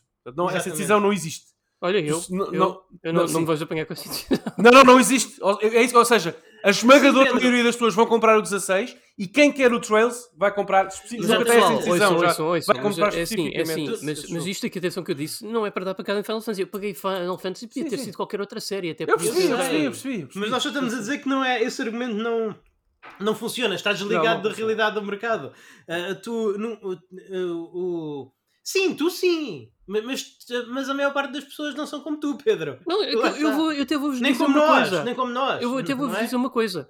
Se o Super Best Friends tivessem pegado nesta série em vez de Persona, se calhar esta série é mais popular que Persona nos dias de hoje. Porque foi graças ao Super Best Friends que Persona ficou extremamente popular no Não sei se foi. É pá, oh, Pedro, isso é Foi. um. Eu acredito que sim. Não- Porque certamente terá contribuído, terá contribuído. Cer certamente contribuiu muito. Mas isso é muito. Mas... Não sei se é bem assim. Persona tem uma vantagem, aí, mas e, isso eu concedo. Uh, o, o, concurso entre Final Fantasy e Trails of Cold Steel é muito diferente do que o concurso entre Persona e Trails. Sim, estão sim, muito sim. mais Persona e Trails estão muito mais próximos em termos de nicho. Sim. Isso eu concordo absolutamente. Mas Persona ainda Mas cada vez mais distantes, conforme Persona... os jogos vão avançando. E isso foi por causa, talvez, de, de, de, um certo, de uma certa sorte na forma como o média pegou mas também porque Persona tem uma identidade visual, eu não vou dizer melhor que Trails, mas mais chamativa, Sim. mais diferente. Sim, não, e é o, Persona, o Persona começou a explodir com o Persona 4. Sim. Mas o Persona 3, se tu perguntares ao CFO da, da, da, da Atlus, o Persona 3 foi um sucesso. Foi. Foi, foi, é, o Persona 3, quando saiu, quando sai Persona 3, a série Persona era basicamente o que é o Trails hoje. É uma série exclusivamente de nicho, com números aceitáveis, que permitem pagar salários, mas não eram números Sim. incríveis. Agora, Persona 3 sai e esmaga no Japão. Uhum. E, e, portanto não há aqui dúvida absolutamente nenhuma. Esmaga e esmaga porque tem qualidade, porque tem caráter, tem visão, claro. tem tudo. Uh, e a partir de Persona 4 para a frente já não há. Porque lá está, a Falcom, oh, oh, oh, Pedro, a Falcom, o primeiro objetivo deles a cada trimestre é garantir que pagam aos poucos funcionários que têm. Não, não, é transformar o Trails no próximo Persona, porque aquilo é mesmo uma empresa pequenina. Sim, Epá, mas já que não, não tem os recursos para mais. Atenção, não tem a ver com a qualidade do jogo, ninguém está a falar da qualidade do há jogo. Há companhias sim, como, como a Square e como a Atlas que fazem jogos para o mercado. Yeah. E a Falcom faz jogos para os fãs. A Falcom está a fazer jogos. A Falcom é que é aquilo que tu, tu às yeah. vezes dizes que e tu não apoias a Sony porque eles não pensam em ti. E eu digo-te sempre, pois claro, nem, não pensam nem têm que pensar. Se eles pensarem em ti, estão, estão tramados. Vão à falência. Mas, porque o modelo de negócio deles é um modelo de negócio globais. Mas a Falcom é que é legítima. A Falcom está a pensar em ti, Pedro. Sim, Esse sim. é que eu digo mesmo. Eles estão a pensar em ti quando fazem cada jogo. Eles estão a pensar em ti e, e estão a pensar provavelmente nas outras duas pessoas em Portugal que jogam os jogos deles e, e nas outras, uh, vou dizer. Uh, 5 mil pessoas na Europa compram os jogos deles todos. Ah, um bocadinho mais, um bocadinho mais. Um bocadinho sim, mas, mas, é, sim, sim, sim, mas é um nicho. Eles é um são. Nicho. Eles são mesmo uma, uma, casa, uma casa boutique. São uma casa agora, agora atenção, em Portugal, pessoal, correio ruben3.net, se jogam Trails, enviem-nos um e-mail, por favor. Porque sim. eu arrisco dizer que se contam com os dedos numa mão, as pessoas jogam jogos Trails. Sim, infelizmente, infelizmente, atenção, isto não. Infelizmente. Uh, mas sim, é uma série que precisaria de outra. É, de outra editora para, para chegar claro. a outros, outro nível. E sabes que mais, Pedro? E sabes que mais, Pedro? Fica feliz, fica feliz por isto existir. Porque, porque yeah. no dia em que Trails se tornar um Final Fantasy, ele deixa de ser feito para ti. E deixa de ser especial. Sim, isso é bem verdade, não tinha pensado. Deixa de ser artesanal, deixa de ser artesanal. É Eu só tenho pena que o Ape Escape não seja da Falcon, porque já terias o Ape Escape 7 no espaço. Exato. Opa, é verdade, é. Verdade. Epá, in space, eu... apes in space. Epá, é que só o meu problema é que, por muito que eu goste de RPGs japoneses, é, esta série basicamente faz com que eu tenha menos, menos apego a todos os restantes, independentemente da série que sejam. Até o Xenosaga, que é uma série que eu gosto bastante. Epá, até, eu sei que, que a série é. Trails supera essa série, por muito que me custe dizer. Claro, mas isso é uma questão do teu gosto. Ouve, Pedro, isso às vezes acontece. Isso às vezes acontece, não te preocupes, isso passa. Eu, eu quando platinei o Dark Souls, eu estava pronto para desistir de jogar de videojogos. Eu metia videojogos, eu metia videojogos, eu liguei, eu metia um videojogo novo, começava a jogar, não sentia nada. Isso acontece.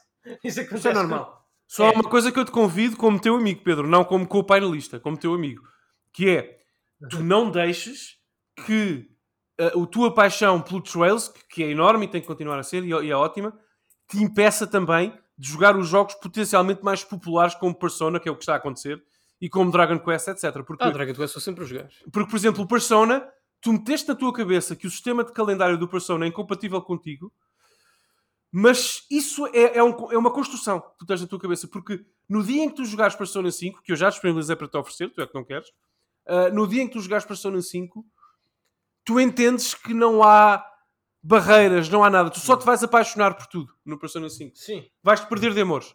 Sim. Portanto, eu, consigo imaginar, eu, cons eu consigo imaginar uma pessoa a encrevar e, e realmente ter que Epá. começar o jogo no Persona 3.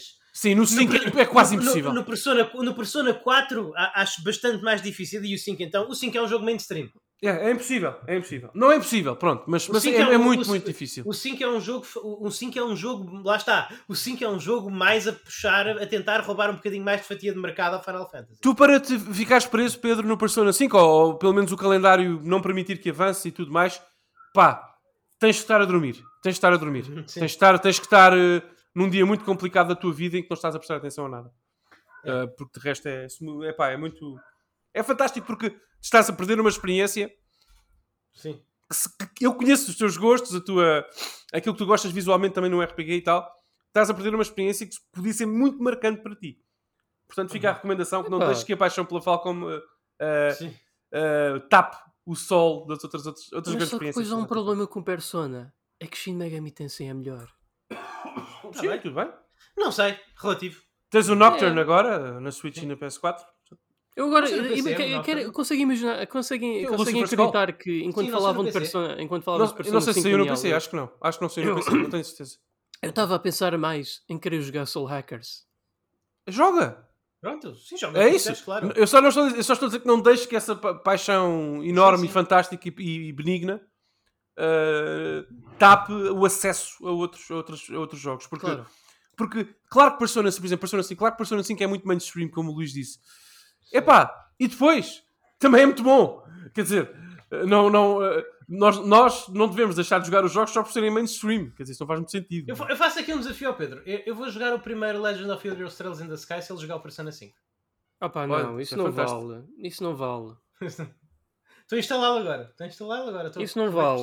Opa, não. Ah, não, não, não vou, não vou instalá-lo agora porque senão a gravação do programa ficava Exato, exato, exato, exato. Mas vou metê-lo em queue e vou paus- pausá-lo. Vou carregar em install e vou, meter, vou, vou pausar o download. Pedro, aceita o repto. Oh pá, não, isso é muito cruel, os caras, não faças isso. Muito cruel. Estou a fazer jogar Persona. Não, não me faças jogar Persona 5, por favor. Isso é o, o Pedro agora. Isto é tipo um mime. E o Pedro daqui a um ano, imagina ele, ele aqueles memes a abanar a cabeça com a música do Persona. Vai-se deitar a ouvir a música do Persona. Uh, vai ser fantástico, Pedro. Vai ser uma transformação completa. Pedro Magalhães. Muito bom. Não, é que a Não, sério, não, aquilo sério, tem, tem não, tudo sério, para tu falando a sério, Luís Carlos, não, não, não, não deixes. Epá, não, não, não, não, não ponhas uma, eh, esse, tipo de co- esse tipo de coisa De- como uma barreira a trails. Não faças isso, a sério. Não sabes o que estás a perder. Não, não, não. Eu não, ponho Não, acho que o Luís devia ao jogar Trails. no Trails, sim. A, a minha, a minha barreira ao trail Tu é que estás a pôr a outros- Persona, é diferente. Exatamente, a, a minha, a minha barreira ao trail são simplesmente os outros 1200 jogos que eu tenho aproximadamente na minha pile of shame. Yeah. Essa é a minha única barreira ao trails, não é nenhuma barreira psicológica. Same. Não é? Same. É, Eu, isso. eu a isso acrescento a, pa- acrescento a paternidade como obstáculo para um RPG tão longo, mas Sim, é sim, exatamente sim, a mesma coisa.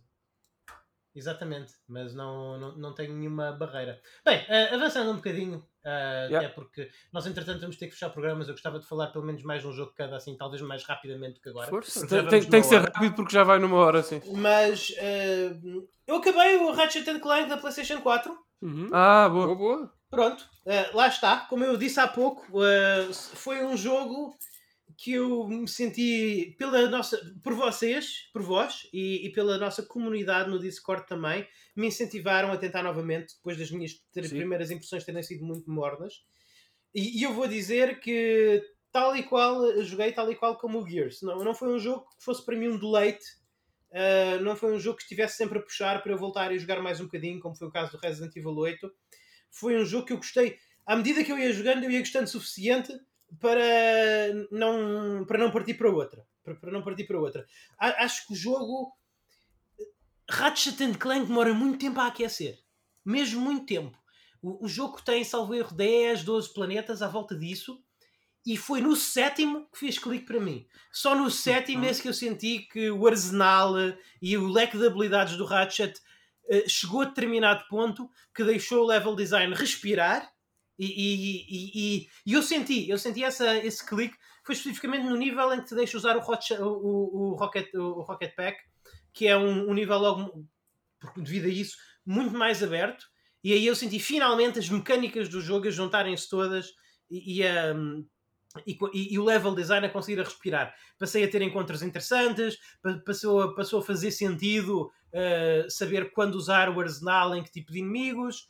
até lá, a única coisa que o jogo tinha, digo muito sinceramente, eram os visuais. Os visuais são, são fantásticos. Cada, uhum. tu, tu, aterras num planeta, aquele momento inicial em que o Ratchet sai da nave yeah. e a câmera faz zoom para te mostrar o planeta, é sempre uh, uh, de, uh, 12 planetas em 12 planetas, é sempre um momento uau.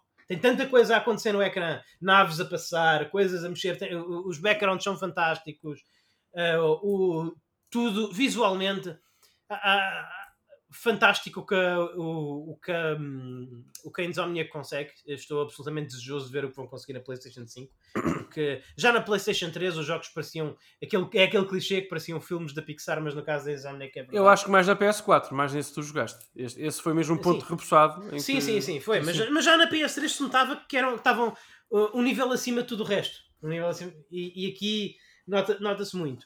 Mas, é pá, mas demorou muito a aquecer. Demorou muito a aquecer. Uh, só houve, só a partir de metade do jogo é que começaram a haver boss fights interessantes, é que passaram a ver luta, batalhas contra inimigos interessantes. O Arsenal também, e por um lado eu gosto daquilo que fazem com o Arsenal, que basicamente há duas formas paralelas de, de fazer upgrade ao Arsenal. Uma é investindo currency que vais apanhando ao longo do jogo, uns cristais, e, e, podes usar isso para aumentar uh, stats do, de, das tuas armas e também ocasionalmente para ganhar para lhes adicionar habilidades a essas armas. Uhum. Mas uh, também é com base na utilização que as armas vão crescendo e ganhando novas funcionalidades com base na utilização, ou seja, cada arma tem a sua barra de experiência. E isso, por um lado, eu acho isso interessante, uh, mas por outro lado, o que isso efetivamente diz é que, repara, algumas armas que eu nunca consegui apreciar o seu devido potencial porque eu simplesmente não as achei interessantes no início e quem sabe eu não as acharia interessantes mais no fim. Não sei, porque eu não sei de que forma é que elas seriam upgrade, eh, eh, de que forma é que os upgrades funcionariam. Quando eu vou, quando eu abro uma arma para fazer upgrade com os cristais, eu consigo imediatamente ver se vale o meu investimento em fazer upgrade dessa arma ou não, porque eu consigo ver como é que a arma vai evoluir. Mas é completamente opaco a forma como as armas evoluem ganhando experiência. Então, eu não sei se vale a pena. Eu, eu não gosto da granada, por exemplo. Por exemplo. Eu não gosto da granada. Acho que não, não, não tem sabor. É uma granada muito sem sabor. Uh, eu não sei se se eu usasse para matar mais uns 100 inimigos, depois a granada ah, teria um, um, level up que me faria passar a gostar dela. Eu não sei porque eu não sei qual é que será o... Eu não sei qual é que é a granada nível 2. Eu não sei quais é são as características dessa granada. Nem tenho como saber. Portanto, eu por não usar a granada e uso antes uma, uma arma que eu gosto marginalmente mais, na esperança de que essa vai ficando melhor e melhor com o passar do jogo. Ou seja, eu, eu acho que aí. Lá está, talvez seja o tema do episódio. Acho que aí faltava um bocadinho mais calo eh, na, no desenho da progressão, no desenho da progressão do jogo. Depois, uh, os níveis todos até para aí meio do jogo são muito lineares, uh, uh, os grupos de inimigos não têm lá grande coisa, não têm lá grande coisa que se diga, não é preciso uma abordagem particularmente de estratégia. parece, e eu percebo em parte, é, é, que isto é, é como o Daniel estava a dizer no outro dia, a, a SEGA sabe, a SEGA hoje em dia manifestamente diz que os jogos de Sonic são para crianças. E eu acho que a Insomniac também fez este jogo a pensar em crianças Sim. e depois para os adultos é um bónus. Eu espero Até porque teve um filme, Sim, desculpa, teve um filme exatamente. que acompanhou a experiência exato, e foi de facto um, um push enorme de, de, mainstream e é de facto uma, uma proposta exato. mais infantil. infantil sim. sim. o que eu espero. E não tem problema nenhum isso. Não tem problema não, nenhum. Não, não, não tem problema nenhum, mas para mim, talvez um pouco egoisticamente, eu, eu espero que a Insomniac, ao fazer o próximo Ratchet Clank para a PlayStation 5, de resto vai ser este mês, tenha tido em consideração que as pessoas que jogaram Ratchet Clank agora estão 4 anos mais velhas. 4 anos, não é? Acho que 2016, 5? Sim. Acho que foi 2016, mas não tenho a certeza. Ok, então 5 anos. Então 5 anos mais velhos. Foi, portanto, foi. portanto foi. Eu, eu, espero que este, eu espero que este próximo Ratchet Clank que eu, uh, que eu vou comprar, porque a Insomniac, eu acho que a Insomniac mereceu, ganhou essa compra com o Homem-Aranha ah, de sim. mim. Sim. Ganhou, essa, ganhou essa compra, ganhou esse comprometimento para experimentar o próximo Ratchet Clank. Eu espero que eles percebam e tenham construído o jogo eh, na, com a mentalidade que as pessoas que realmente seriam crianças quando jogaram Ratchet Clank da PS4 agora são 5 anos mais velhas. Porque eu sinto que este jogo faltava para mim. Mas eu acho que isso não vai acontecer. Desculpa, Luís, desculpa. Acho que não vai acontecer. Achas, achas, que o jogo vai estar preso naquela, não, naquele público? Acho que, exatamente, acho que o target se mantém e isso não tem problema absolutamente nenhum. Atenção, não, não há problema absolutamente tu, nenhum. Tu achas que não faz sentido fazerem o jogo para as pessoas que jogaram o primeiro, em vez de fazerem para as pessoas que têm a idade que as pessoas tinham quando jogaram o primeiro? Não, porque não é esse o público-alvo deles. Só, só por, não, repara, é assim, a resposta à tua uma resposta mais cínica à tua pergunta é sim, faz sentido. Agora, não é a proposta da Sony. E atenção, uh, aplaudo aqui a Sony, porque repara, também interessa à, à, à, à da plataforma ter, sobretudo no primeiro ano, nesta primeira janela de vida uhum. da PS5, propostas uh, e, e, jogos e catálogo, aliás, disponível que ataquem, entre aspas, diferentes públicos-alvos, porque de facto, Sim. com, por exemplo, o adiamento de God of War, uh, com a incerteza sobre Horizon, mas vamos dizer que o Horizon sai no, este ano, eu acredito sinceramente que saia. É, é, é preciso uh, muita coisa, é, é, é preciso muita sim, tem coisa correr, mal. Exatamente, tem que correr muita coisa mal. Vai, vai, vai sair garantidamente, garantidamente em novembro. Uh, tu, no Natal, um miúdo que queira comprar um jogo PS5 só pode comprar o Ratchet. Sim. É verdade. É, é, a única. Vou comprar o Sackboy. Ah pá, tá Mas o Sackboy era para comprar no Natal passado. Estou a dizer no catálogo sim, deste ano da Sony. O catálogo first e second party da Sony este ano. Kina, sei lá, o Kina, é, não sei. Mas não vai comprar o Returnal. Não. Garantido. E também então, não vai comprar o Horizon. Porque o Horizon não é um jogo. É um jogo até exigente para uma criança, não é?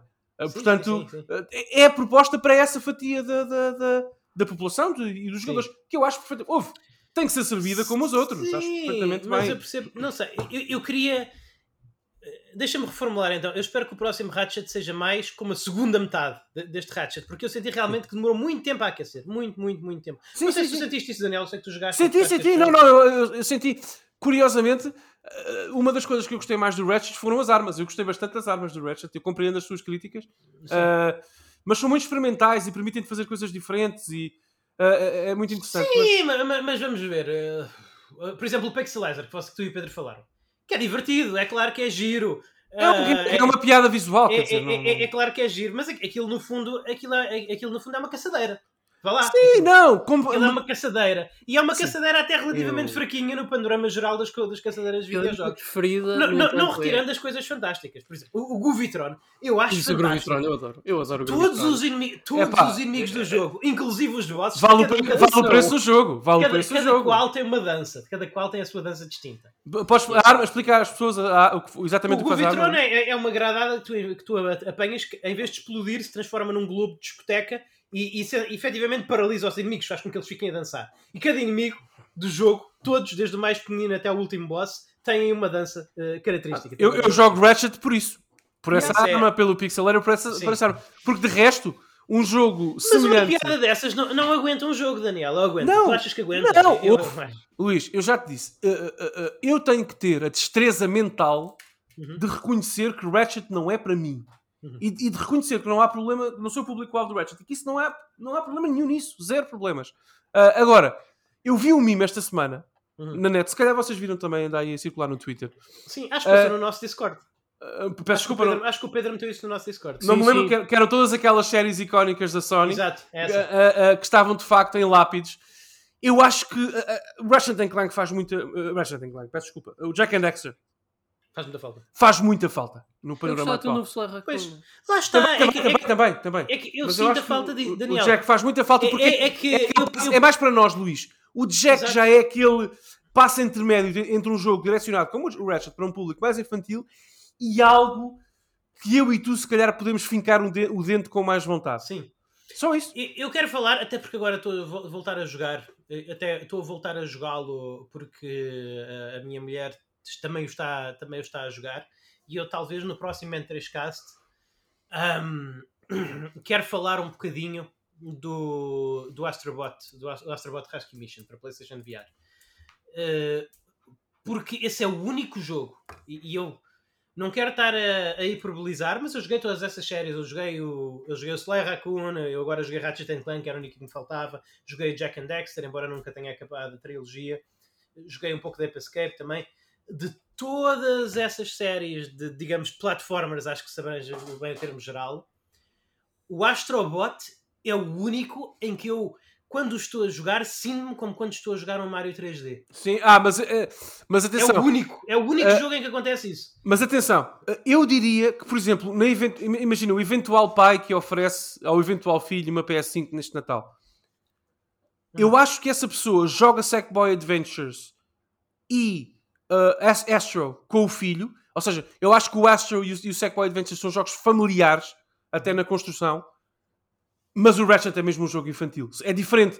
Porque sim. o Ratchet é literalmente um desenho animado de sábado de manhã. Sim, não, sim, não, não, o desenho animado passa no, no, no, canal eu, eu, eu é literalmente. Mas, mas, mas, é isso que eu estou, mas é isso que eu estou, mas é isso que eu estou a dizer. Eu, não, mas é por isso se calhar que tu sentes falta, porque há, há uma jogo, barreira. Tem, tem, temos o jogo, temos o jogo infantil. Podes dizer, OK, a Sony marcou essa caixa. OK, jogo infantil, tá. Mas então falta o jogo familiar. Falta o jogo familiar? Sim pode-se dizer que sim. eu imagino o Astrobot como sendo esse jogo familiar. Sim, sim, sim, sim. E eu, mais uma vez, mais uma vez e, e, vocês sabem que eu não sou muito, eu não sou muito dedicado à hipérbole no, no que se toca a jogos. Normalmente sou mais crítico do que qualquer outra coisa. E eu genuinamente, eu estou a jogar Astrobot na PlayStation VR e, e tenho, aquele, tenho aquele sorriso Mario. Aquela coisa que eu tive quando sim. jogava o Odyssey, quando jogava o Galaxy. Isto não... Passou-se... Eu posso ter eu posso ter esboçado um sorriso quando eu tirei o, o, o, o, Gruvitron e vi o boss final dançar. Mas passou-se Ratchet desde, desde minuto 1 uh, até, minuto, até minuto 300 e tal, quantas horas eu acabei para acabar o jogo, sem ter nem durante um segundo essa sensação de Mario. Essa Mario. E com o Astrobot está constantemente a ter. Eu não. jogo, eu jogo, eu, eu, eu não consigo, enquanto eu estou a jogar Astrobot, tenho um sorriso nos lábios. Não isso vai... é uma coisa que não acontece com mais nenhuma série. Mais nenhuma série da Sony conseguiu fazer isso. Uh, o programa vai longo, não vamos ter tempo para, para explorar isto, mas vou dizer-te, e até lança aqui o rap se quiserem um dia falar sobre isto ou fazer um programa dedicado a este tema. Uhum.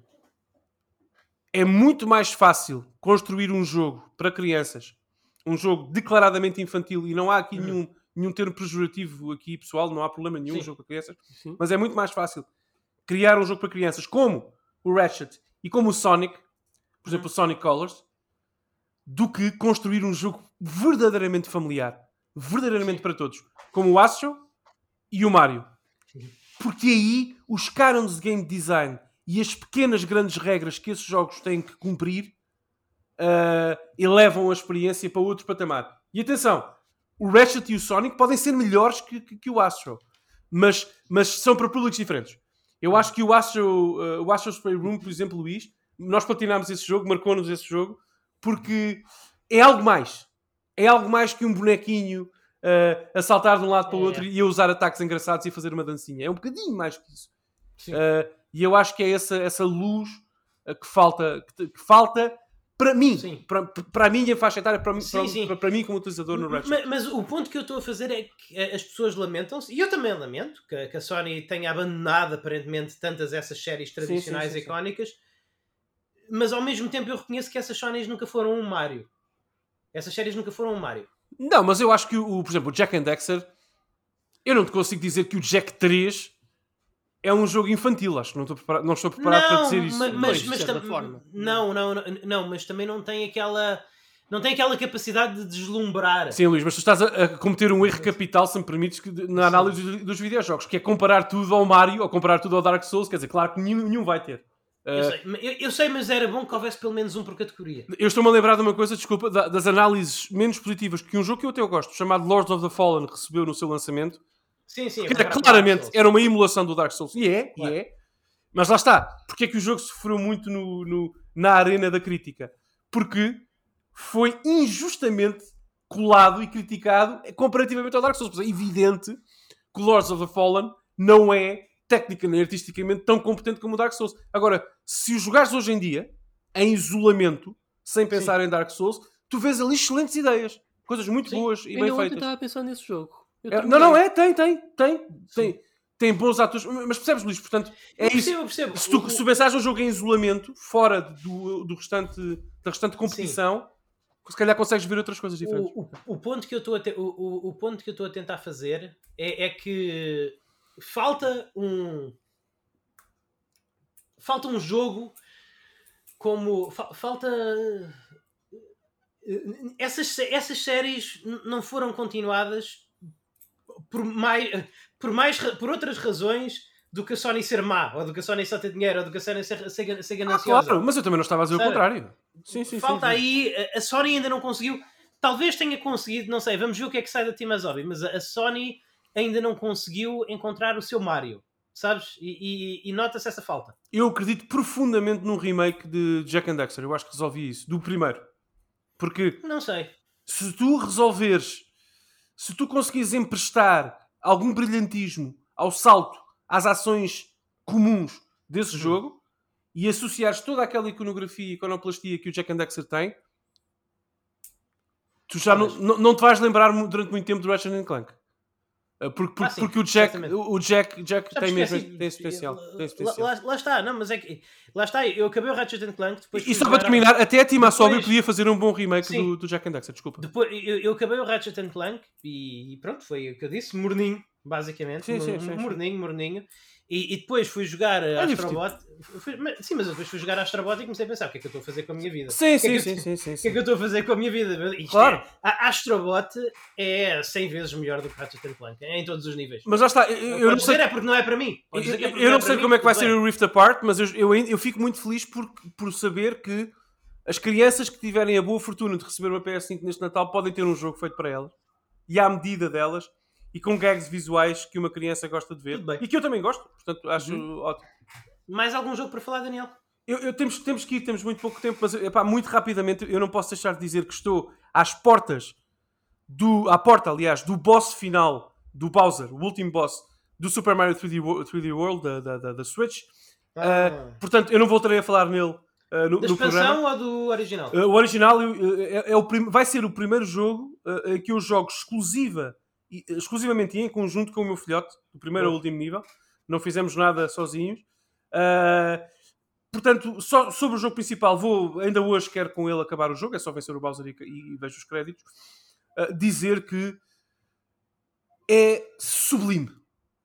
É este o meu comentário. Posso terminar Ok. aqui. É absolutamente sublime. É, Já tinha dito? é, é um jogo extraordinário. Na altura em que esse jogo saiu, as Eu pessoas também, andavam sim. a bater nele e eu ta- eu estava a dizer: Não, isto é, isto, isto é um, isto, é um jogo de Mario fantástico. Sim, sim, é dos eu, meus favoritos. eu joguei, acabei pela primeira- vez na Wii U, é um jogo extraordinário e não quero muito. Lá está, pessoal, é obrigatório, é essencial. Não, eu não vou fazer uma, uma, uma análise ao jogo, mas é um jogo essencial. É Sim. quase, quase perfeito. É. Pronto, final, não tenho aqui. É Uh, sobre, sobre o Bowser's Fury, que é aquela micro expansão, eu joguei, ainda vou dizer, umas duas, duas horas e tal, uh, três. Uh, não sei se vou acabar essa expansão, porque aquilo é uma espécie de. É um modo diferente do jogo, vamos dizer assim. Uh, tem, Luís, eu acho que tu especificamente, e o Pedro também, mas se calhar mais tu, vais gostar muito, porque aquilo tem muito Mario Sunshine ali. Hum. E tudo o que eu disser além Fixe. disso é- é são, são spoilers, mas posso dizer-te que não sei se te lembras do, do splash screen do Mario Sunshine. Sim, sim, a seguir ao logotipo do Nintendo, a câmera foca no céu e depois desce para o logotipo do Mario Sunshine. Sim. Quando inicias o jogo pela primeira vez, o Bowser's Fury faz exatamente a mesma coisa. E, Ah, vê- e vês, e, fez- va- vês o símbolo do M, daquele, do Mario, sabes, do Sunshine, aquele símbolo, símbolo do M, ah, que é- a tinta sabes o que é pintada. que- Portanto, sabes o que é que- sabes o que é que também tem muito Mario Sunshine? diz. O Astrobot Rescue Mission. Ah, sim, sim. Também Eu, eu, eu, pronto, eu, eu hei de comprar uma, um PSVR em segunda mão quando tiver a 40 euros para, para experimentar isso. Não, mas, mas eu gostei muito. Acho que se calhar o modo Bowser's Fury não é tão polido, Uhum. nem é tão essencial como o jogo original, porque não tem. É, é, é estranho dizer isto sobre um jogo do Mario, mas não tem um- uma razão de ser. Ou seja, ele sente-se como algo que a Nintendo se sentiu forçada a criar para valorizar o Super Mario 3D World na Switch. Não é algo, percebes? Não é um jogo por si. Se este jogo existisse só, isolado, fora deste pacote, eu provavelmente não o compraria. Ah, agora, como complemento, tu jogas quase sempre como Cat Mario, portanto, como o Mario Gatinho, ah, como complemento até visual da experiência original, porque é um jogo visualmente diferente, ah, funciona muito bem e é muito é, é divertido. É, é- é uma experiência. Eu acho que a Nintendo está. Eu gostava muito que tu, tu jogasses para depois trocar opiniões contigo, mas Uhum. eu acho que a Nintendo está a experimentar alguma coisa com este Fixe. Bowser's Fury e está a trazer de volta elementos visuais do Mario Sunshine. Portanto, logo isso deixa-me feliz. Não sendo o Mario Sunshine o meu favorito, nem de longe da série, como é óbvio. Claro. Uh, mas, yeah, sobre o, o 3D World, o jogo principal, é, é, é, é, Não há palavras. Não, não, não, não, não. Não. Só a Nintendo. Só a Nintendo consegue fazer este jogo. É um jogo sublime. Não, Sim. Não há um salto, não há um nível, não há um adversário, não há um power-up que não seja absolutamente sublime. Aliás, alguns níveis são tão bons. Eu não posso. Isto é o maior. uh, uh, o maior uh, piropo que eu posso deixar ao jogo. Eu, e jogando com o meu filho, portanto tenho esse handicap, Sim. que o meu filho vai fazer 5 anos agora, em breve, mas pronto, não, não tem a destreza que nós temos a jogar jogos, não pode ter. Mas eu cheguei a acabar com ele, imagina um nível qualquer, em que apanhas 3 estrelas que o nível contém escondidas, uh, o stamp, podes apanhar stampzinhos que depois são colecionáveis. Sim. Uh, e conseguimos a bandeira dourada, fazemos tudo bem, completamos a 100% aquele nível. E depois queremos lá voltar para jogar outra vez, tão divertido que foi. Uh, por exemplo, controlar aquele dinossauro tão engraçado por entre a água e saltar e Uhum. tudo mais. Portanto, é, é um jogo mágico. É mágico. É um jogo mágico. Se calhar é um bocadinho mais estéril visualmente que o Mario Galaxy e o Mario Odyssey, Uhum. porque não tem uma identidade tão própria. É um jogo muito mais clássico do ponto Sim. de vista da identidade visual. É mais Mario 64, Super Mario World, por aí. Uh, não tem uma identidade vincada como o Galaxy ou É. como o Odyssey. Agora, qualitativ- qualitativamente, Eu- compete com esses jogos, compete. Não, não sei se tu jogaste, acredito que sim, Daniel, mas outra pérola perdida dessa era, que é um jogo absolutamente excepcional, que hoje em dia quase ninguém se lembra, é o Super Mario 3D Land. Eu, eu- eu joguei, não, eu traduzi esse jogo. Portanto, Ah, ok. terei jogado um bocadinho. Sim, joguei obsessivamente. Sim, sim. Esse, esse jogo é absolutamente fantástico. É, esses são os dois, são os dois fantásticos. Deveria também ter o remaster. São, são fantásticos e, Sim. e o 3D World realmente é, é- é- é- Não sei se. Realmente vale a pena ter uma Switch ou uma Wii U para jogar este jogo. É o tão bom que ele é. Sim. E já agora, uma última nota temos que ir. A Switch está a transformar-se, assim, sem, sem ninguém reparar quase, a máquina perfeita para jogar Mario. Porque tens todos os Marios 2D que importam no catálogo da Nintendo Switch Online. Infelizmente não tens em cartucho. Uh, tens todos os Marios 3D, com exceção do, do Galaxy 2. Uh, não é? Tens, tens o 3D World, tens o, o 64, o, o Quer Galaxy. dizer, o- em, em quantidades limitadas. Em quantidades Exato, limitadas. exato, quantidades Pois. limitadas. Uh, portanto, tens, uh, te- tens o Odyssey, obviamente, tens o Galaxy 1, tens, eh, se quiseres, quem queira começar a jogar Mario, eu acho que ter uma Switch é de facto um privilégio, porque há tanta coisa boa, não é? Uh, Mas eu estou a esperar que a Nintendo anuncie a Switch Pro. Falta. Sim. sim, em está quase uns, mais uns dias, Pedro. Sim. Vai acontecer em breve, pois é. Não, eu, eu- gostava que a Nintendo. Espero que, tenha- que tenha- que Fizesse- tenhas 400 euros preparados para dar por uma portátil. E Yes. visto que eu gostava, em primeiro lugar, em primeiro lugar, eu, eu- eu espero que esta Switch Pro signifique que nós temos pelo menos mais 5 anos de vida útil da Ah, Switch. garantido. Com certeza. E- e eu, Certeza espero, absoluta. e- eu- eu espero que durante esses 5 anos ah, a Nintendo faça, visto que a, a Nintendo faça aquilo que claramente não vai fazer com retrocompatibilidade e importe to- os, os títulos major de, das sua- de todas as suas séries para a Switch, tal como fez com o Mario. A- acho que isso se impunha, Uhum. muito sinceramente. Acho que Gostava de ver isso Eh, no com o- Zelda. Exatamente. A- Acho que da Game. Acho que da, não nem sei se da Nintendo 64, mas da, da GameCube para cima, pelo menos, acho que todas a- acho que todas as iterações de todas as franquias da Nintendo deviam estar na Switch, não há razão, não, não há razão para não estarem. E Nintendo 64 já é a hora de ser adicionado ao serviço Nintendo Online um, um pacotezinho de Nintendo 64. Yeah. acho eu. Sem dúvida. Que realmente é um bocadinho mais difícil justificar, salvo claro Zelda, Majora's Mask, mas a maior parte dos jogos clássicos de Nintendo 64 é um bocadinho difícil justificar uma edição física. Há aqui uma coisa importante. A Nintendo não quer que tu penses que, Mario, que, o- que, que o Ocarina of Time eh, da Nintendo 64 é o Ocarina of Time eh, eh, oficial. Para a Nintendo, o Ocarina of Time é o, é o 3D da, da, da 3D da 3DS. Portanto, é essa a identidade do jogo que eles querem trazer. Claro que eh, toda a gente se orgulha muito do, que- do que foi Claro. feito com o Ocarina of Time original, mas a, a- a re- a reaparecer o Ocarina of Time tem que ser o 3D da 3DS. Uh, Sim, sim. Naturalmente, com ajustes, claro que tem que tirar o 3D na Switch, porque o 3D. E a cena do touchscreen também. Exatamente, o 3D, como, como o VR, são tecnologias mortas no design de videojogos. Uh, desculpa, Sim, estou sim, aqui sim, com alguma tosse. Uh. Mas, mas, mas sabes, facto, esse- sabes o, esse- o Richard Dawkins, o, o Richard Dawkins eh, adoro. costumava dizer, qu- quando falava, já deve ter visto esta isenção dele, co- co- costumava dizer que o cristianismo nem era assim tão mau. O que era preciso é- é- era Pedro ter conhecido uma boa mulher.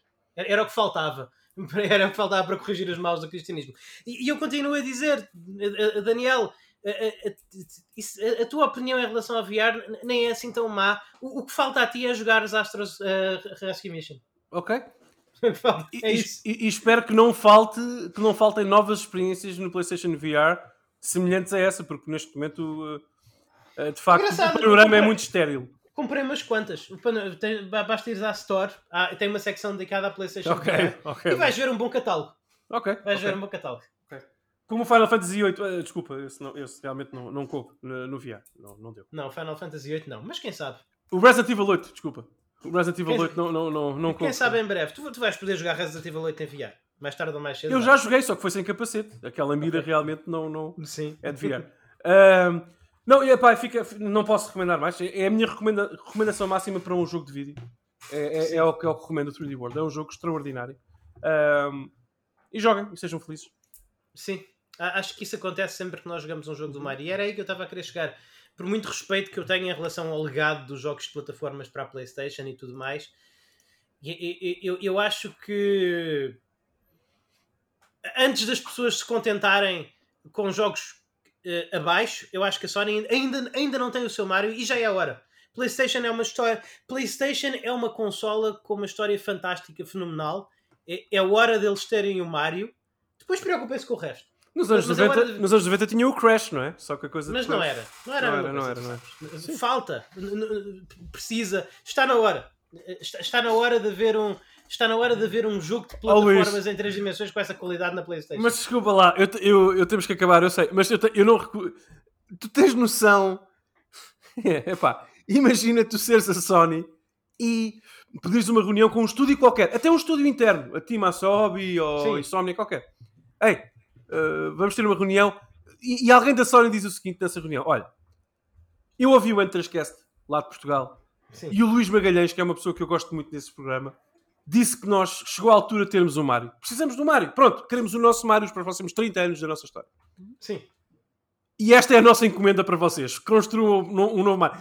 Isto É difícil. não ninguém foi- não Mas Daniel, mas Luís, isto- só, só, só a Tokyo EAD, eh, lá o estúdio da, da Nintendo Tóquio, é que consegue fazer isto. Eu Não há tenho- outro. Não há. Óbvio, eu, eu- sei que tu não jogaste o melhor jogo do Astrobot, porque não Sim. tens PlayStation VR, Sim. mas jogaste o da PlayStation 5. Sim. Eu consigo conceber essa equipa a conseguir fazer isso. Eu consigo ver. Não estou a dizer que é certo, mas eu consigo, eu imagino-os a conseguir. Mas é que eu gostei muito de- desse do, do, do, Astro Play Room, mas o, o design, o, polimento, a, genialidade das mecânicas estruturais e basilares de qualquer jogo Mario 3D eh, atual.